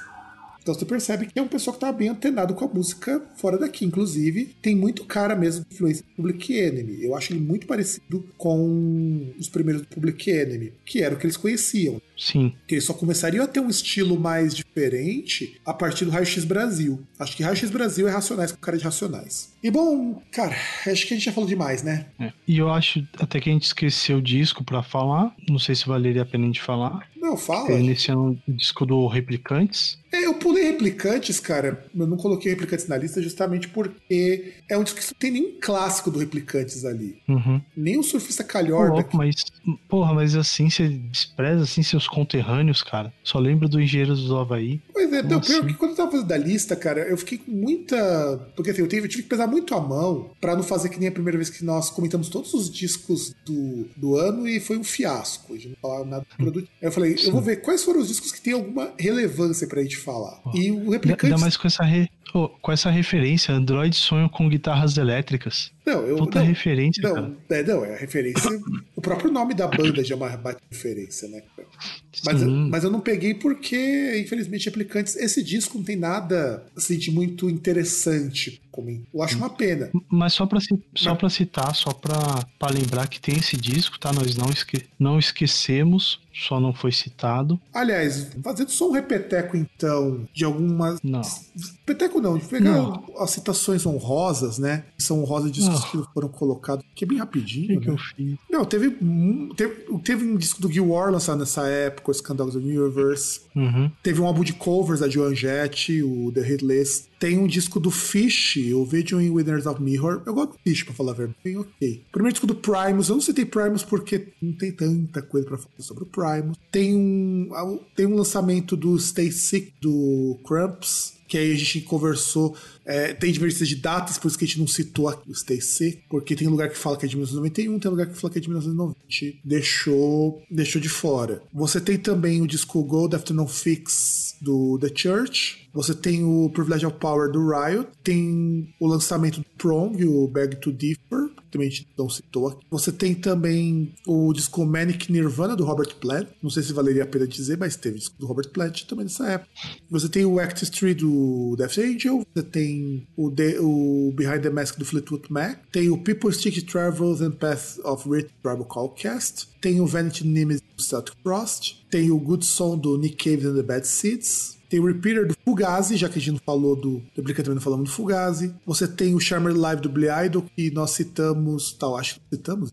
Por agora. Não. Mas por que, É, por que eu descobri o bosta? Porque eu descobri o bosta também. tem o Danzig 2, Lucifuge também. O Elo Sifug. Cara, pior, pior que o Danzig, cara, eu fiquei muito pensando se eu citava o Danzig, porque eu gosto muito do Elo Sifug, mas eu tenho o Lucifug, mas eu tenho um problema com esse disco. Ele não tem nenhuma grande música do Danzig. Não. Então, só por isso que eu não citei ele, porque é um baita de um disco, cara, o Lucifug. É, as grandes músicas ficam na- no primeiro e no terceiro disco. Pois é, é, eu acho uma pena. E nem- nem- não é porque esse disco é ruim, não, é porque realmente não tinha muito o que falar. O Light Cameras Revolution do Suicidal Princess, pelo mesmo motivo que eu não citei, porque não tem nenhum grande clássico dele aí, mas é o último disco com a formação clássica. Você tem o Spirit Dance in the Flash Santana, tem o Breakthrough by Brick Pop, Flash and Blood Poison. Você tem também do- dos discos de dimensões honrosas. Você tem o Extreme lançando o Pornography, nós estamos a banda, nós estamos o disco. Sim. Você tem o Graffiti Bridge do Prince,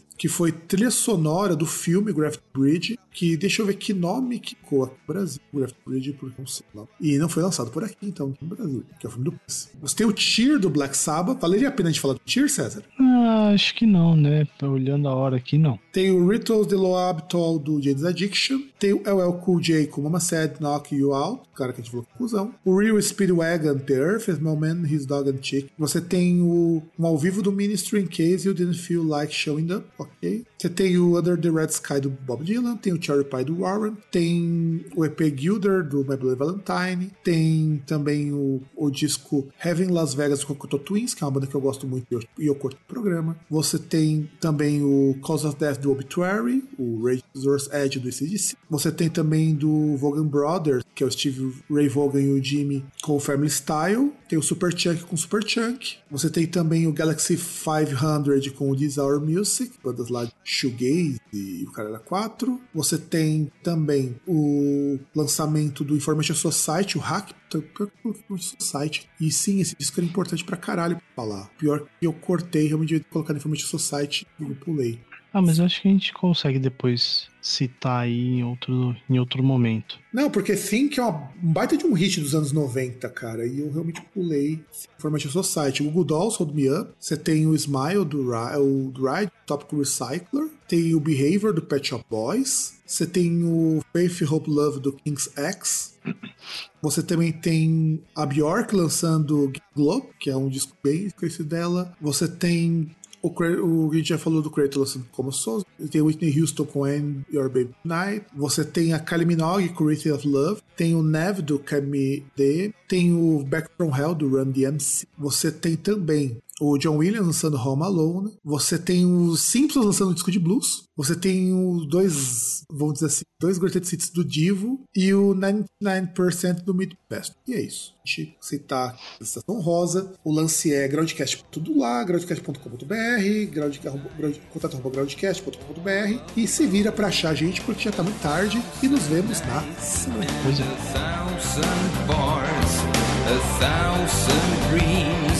A thousand stars, a thousand shadows of the past, a thousand hopes, but no one lasts. A thousand towns looks all the same, a thousand hopes,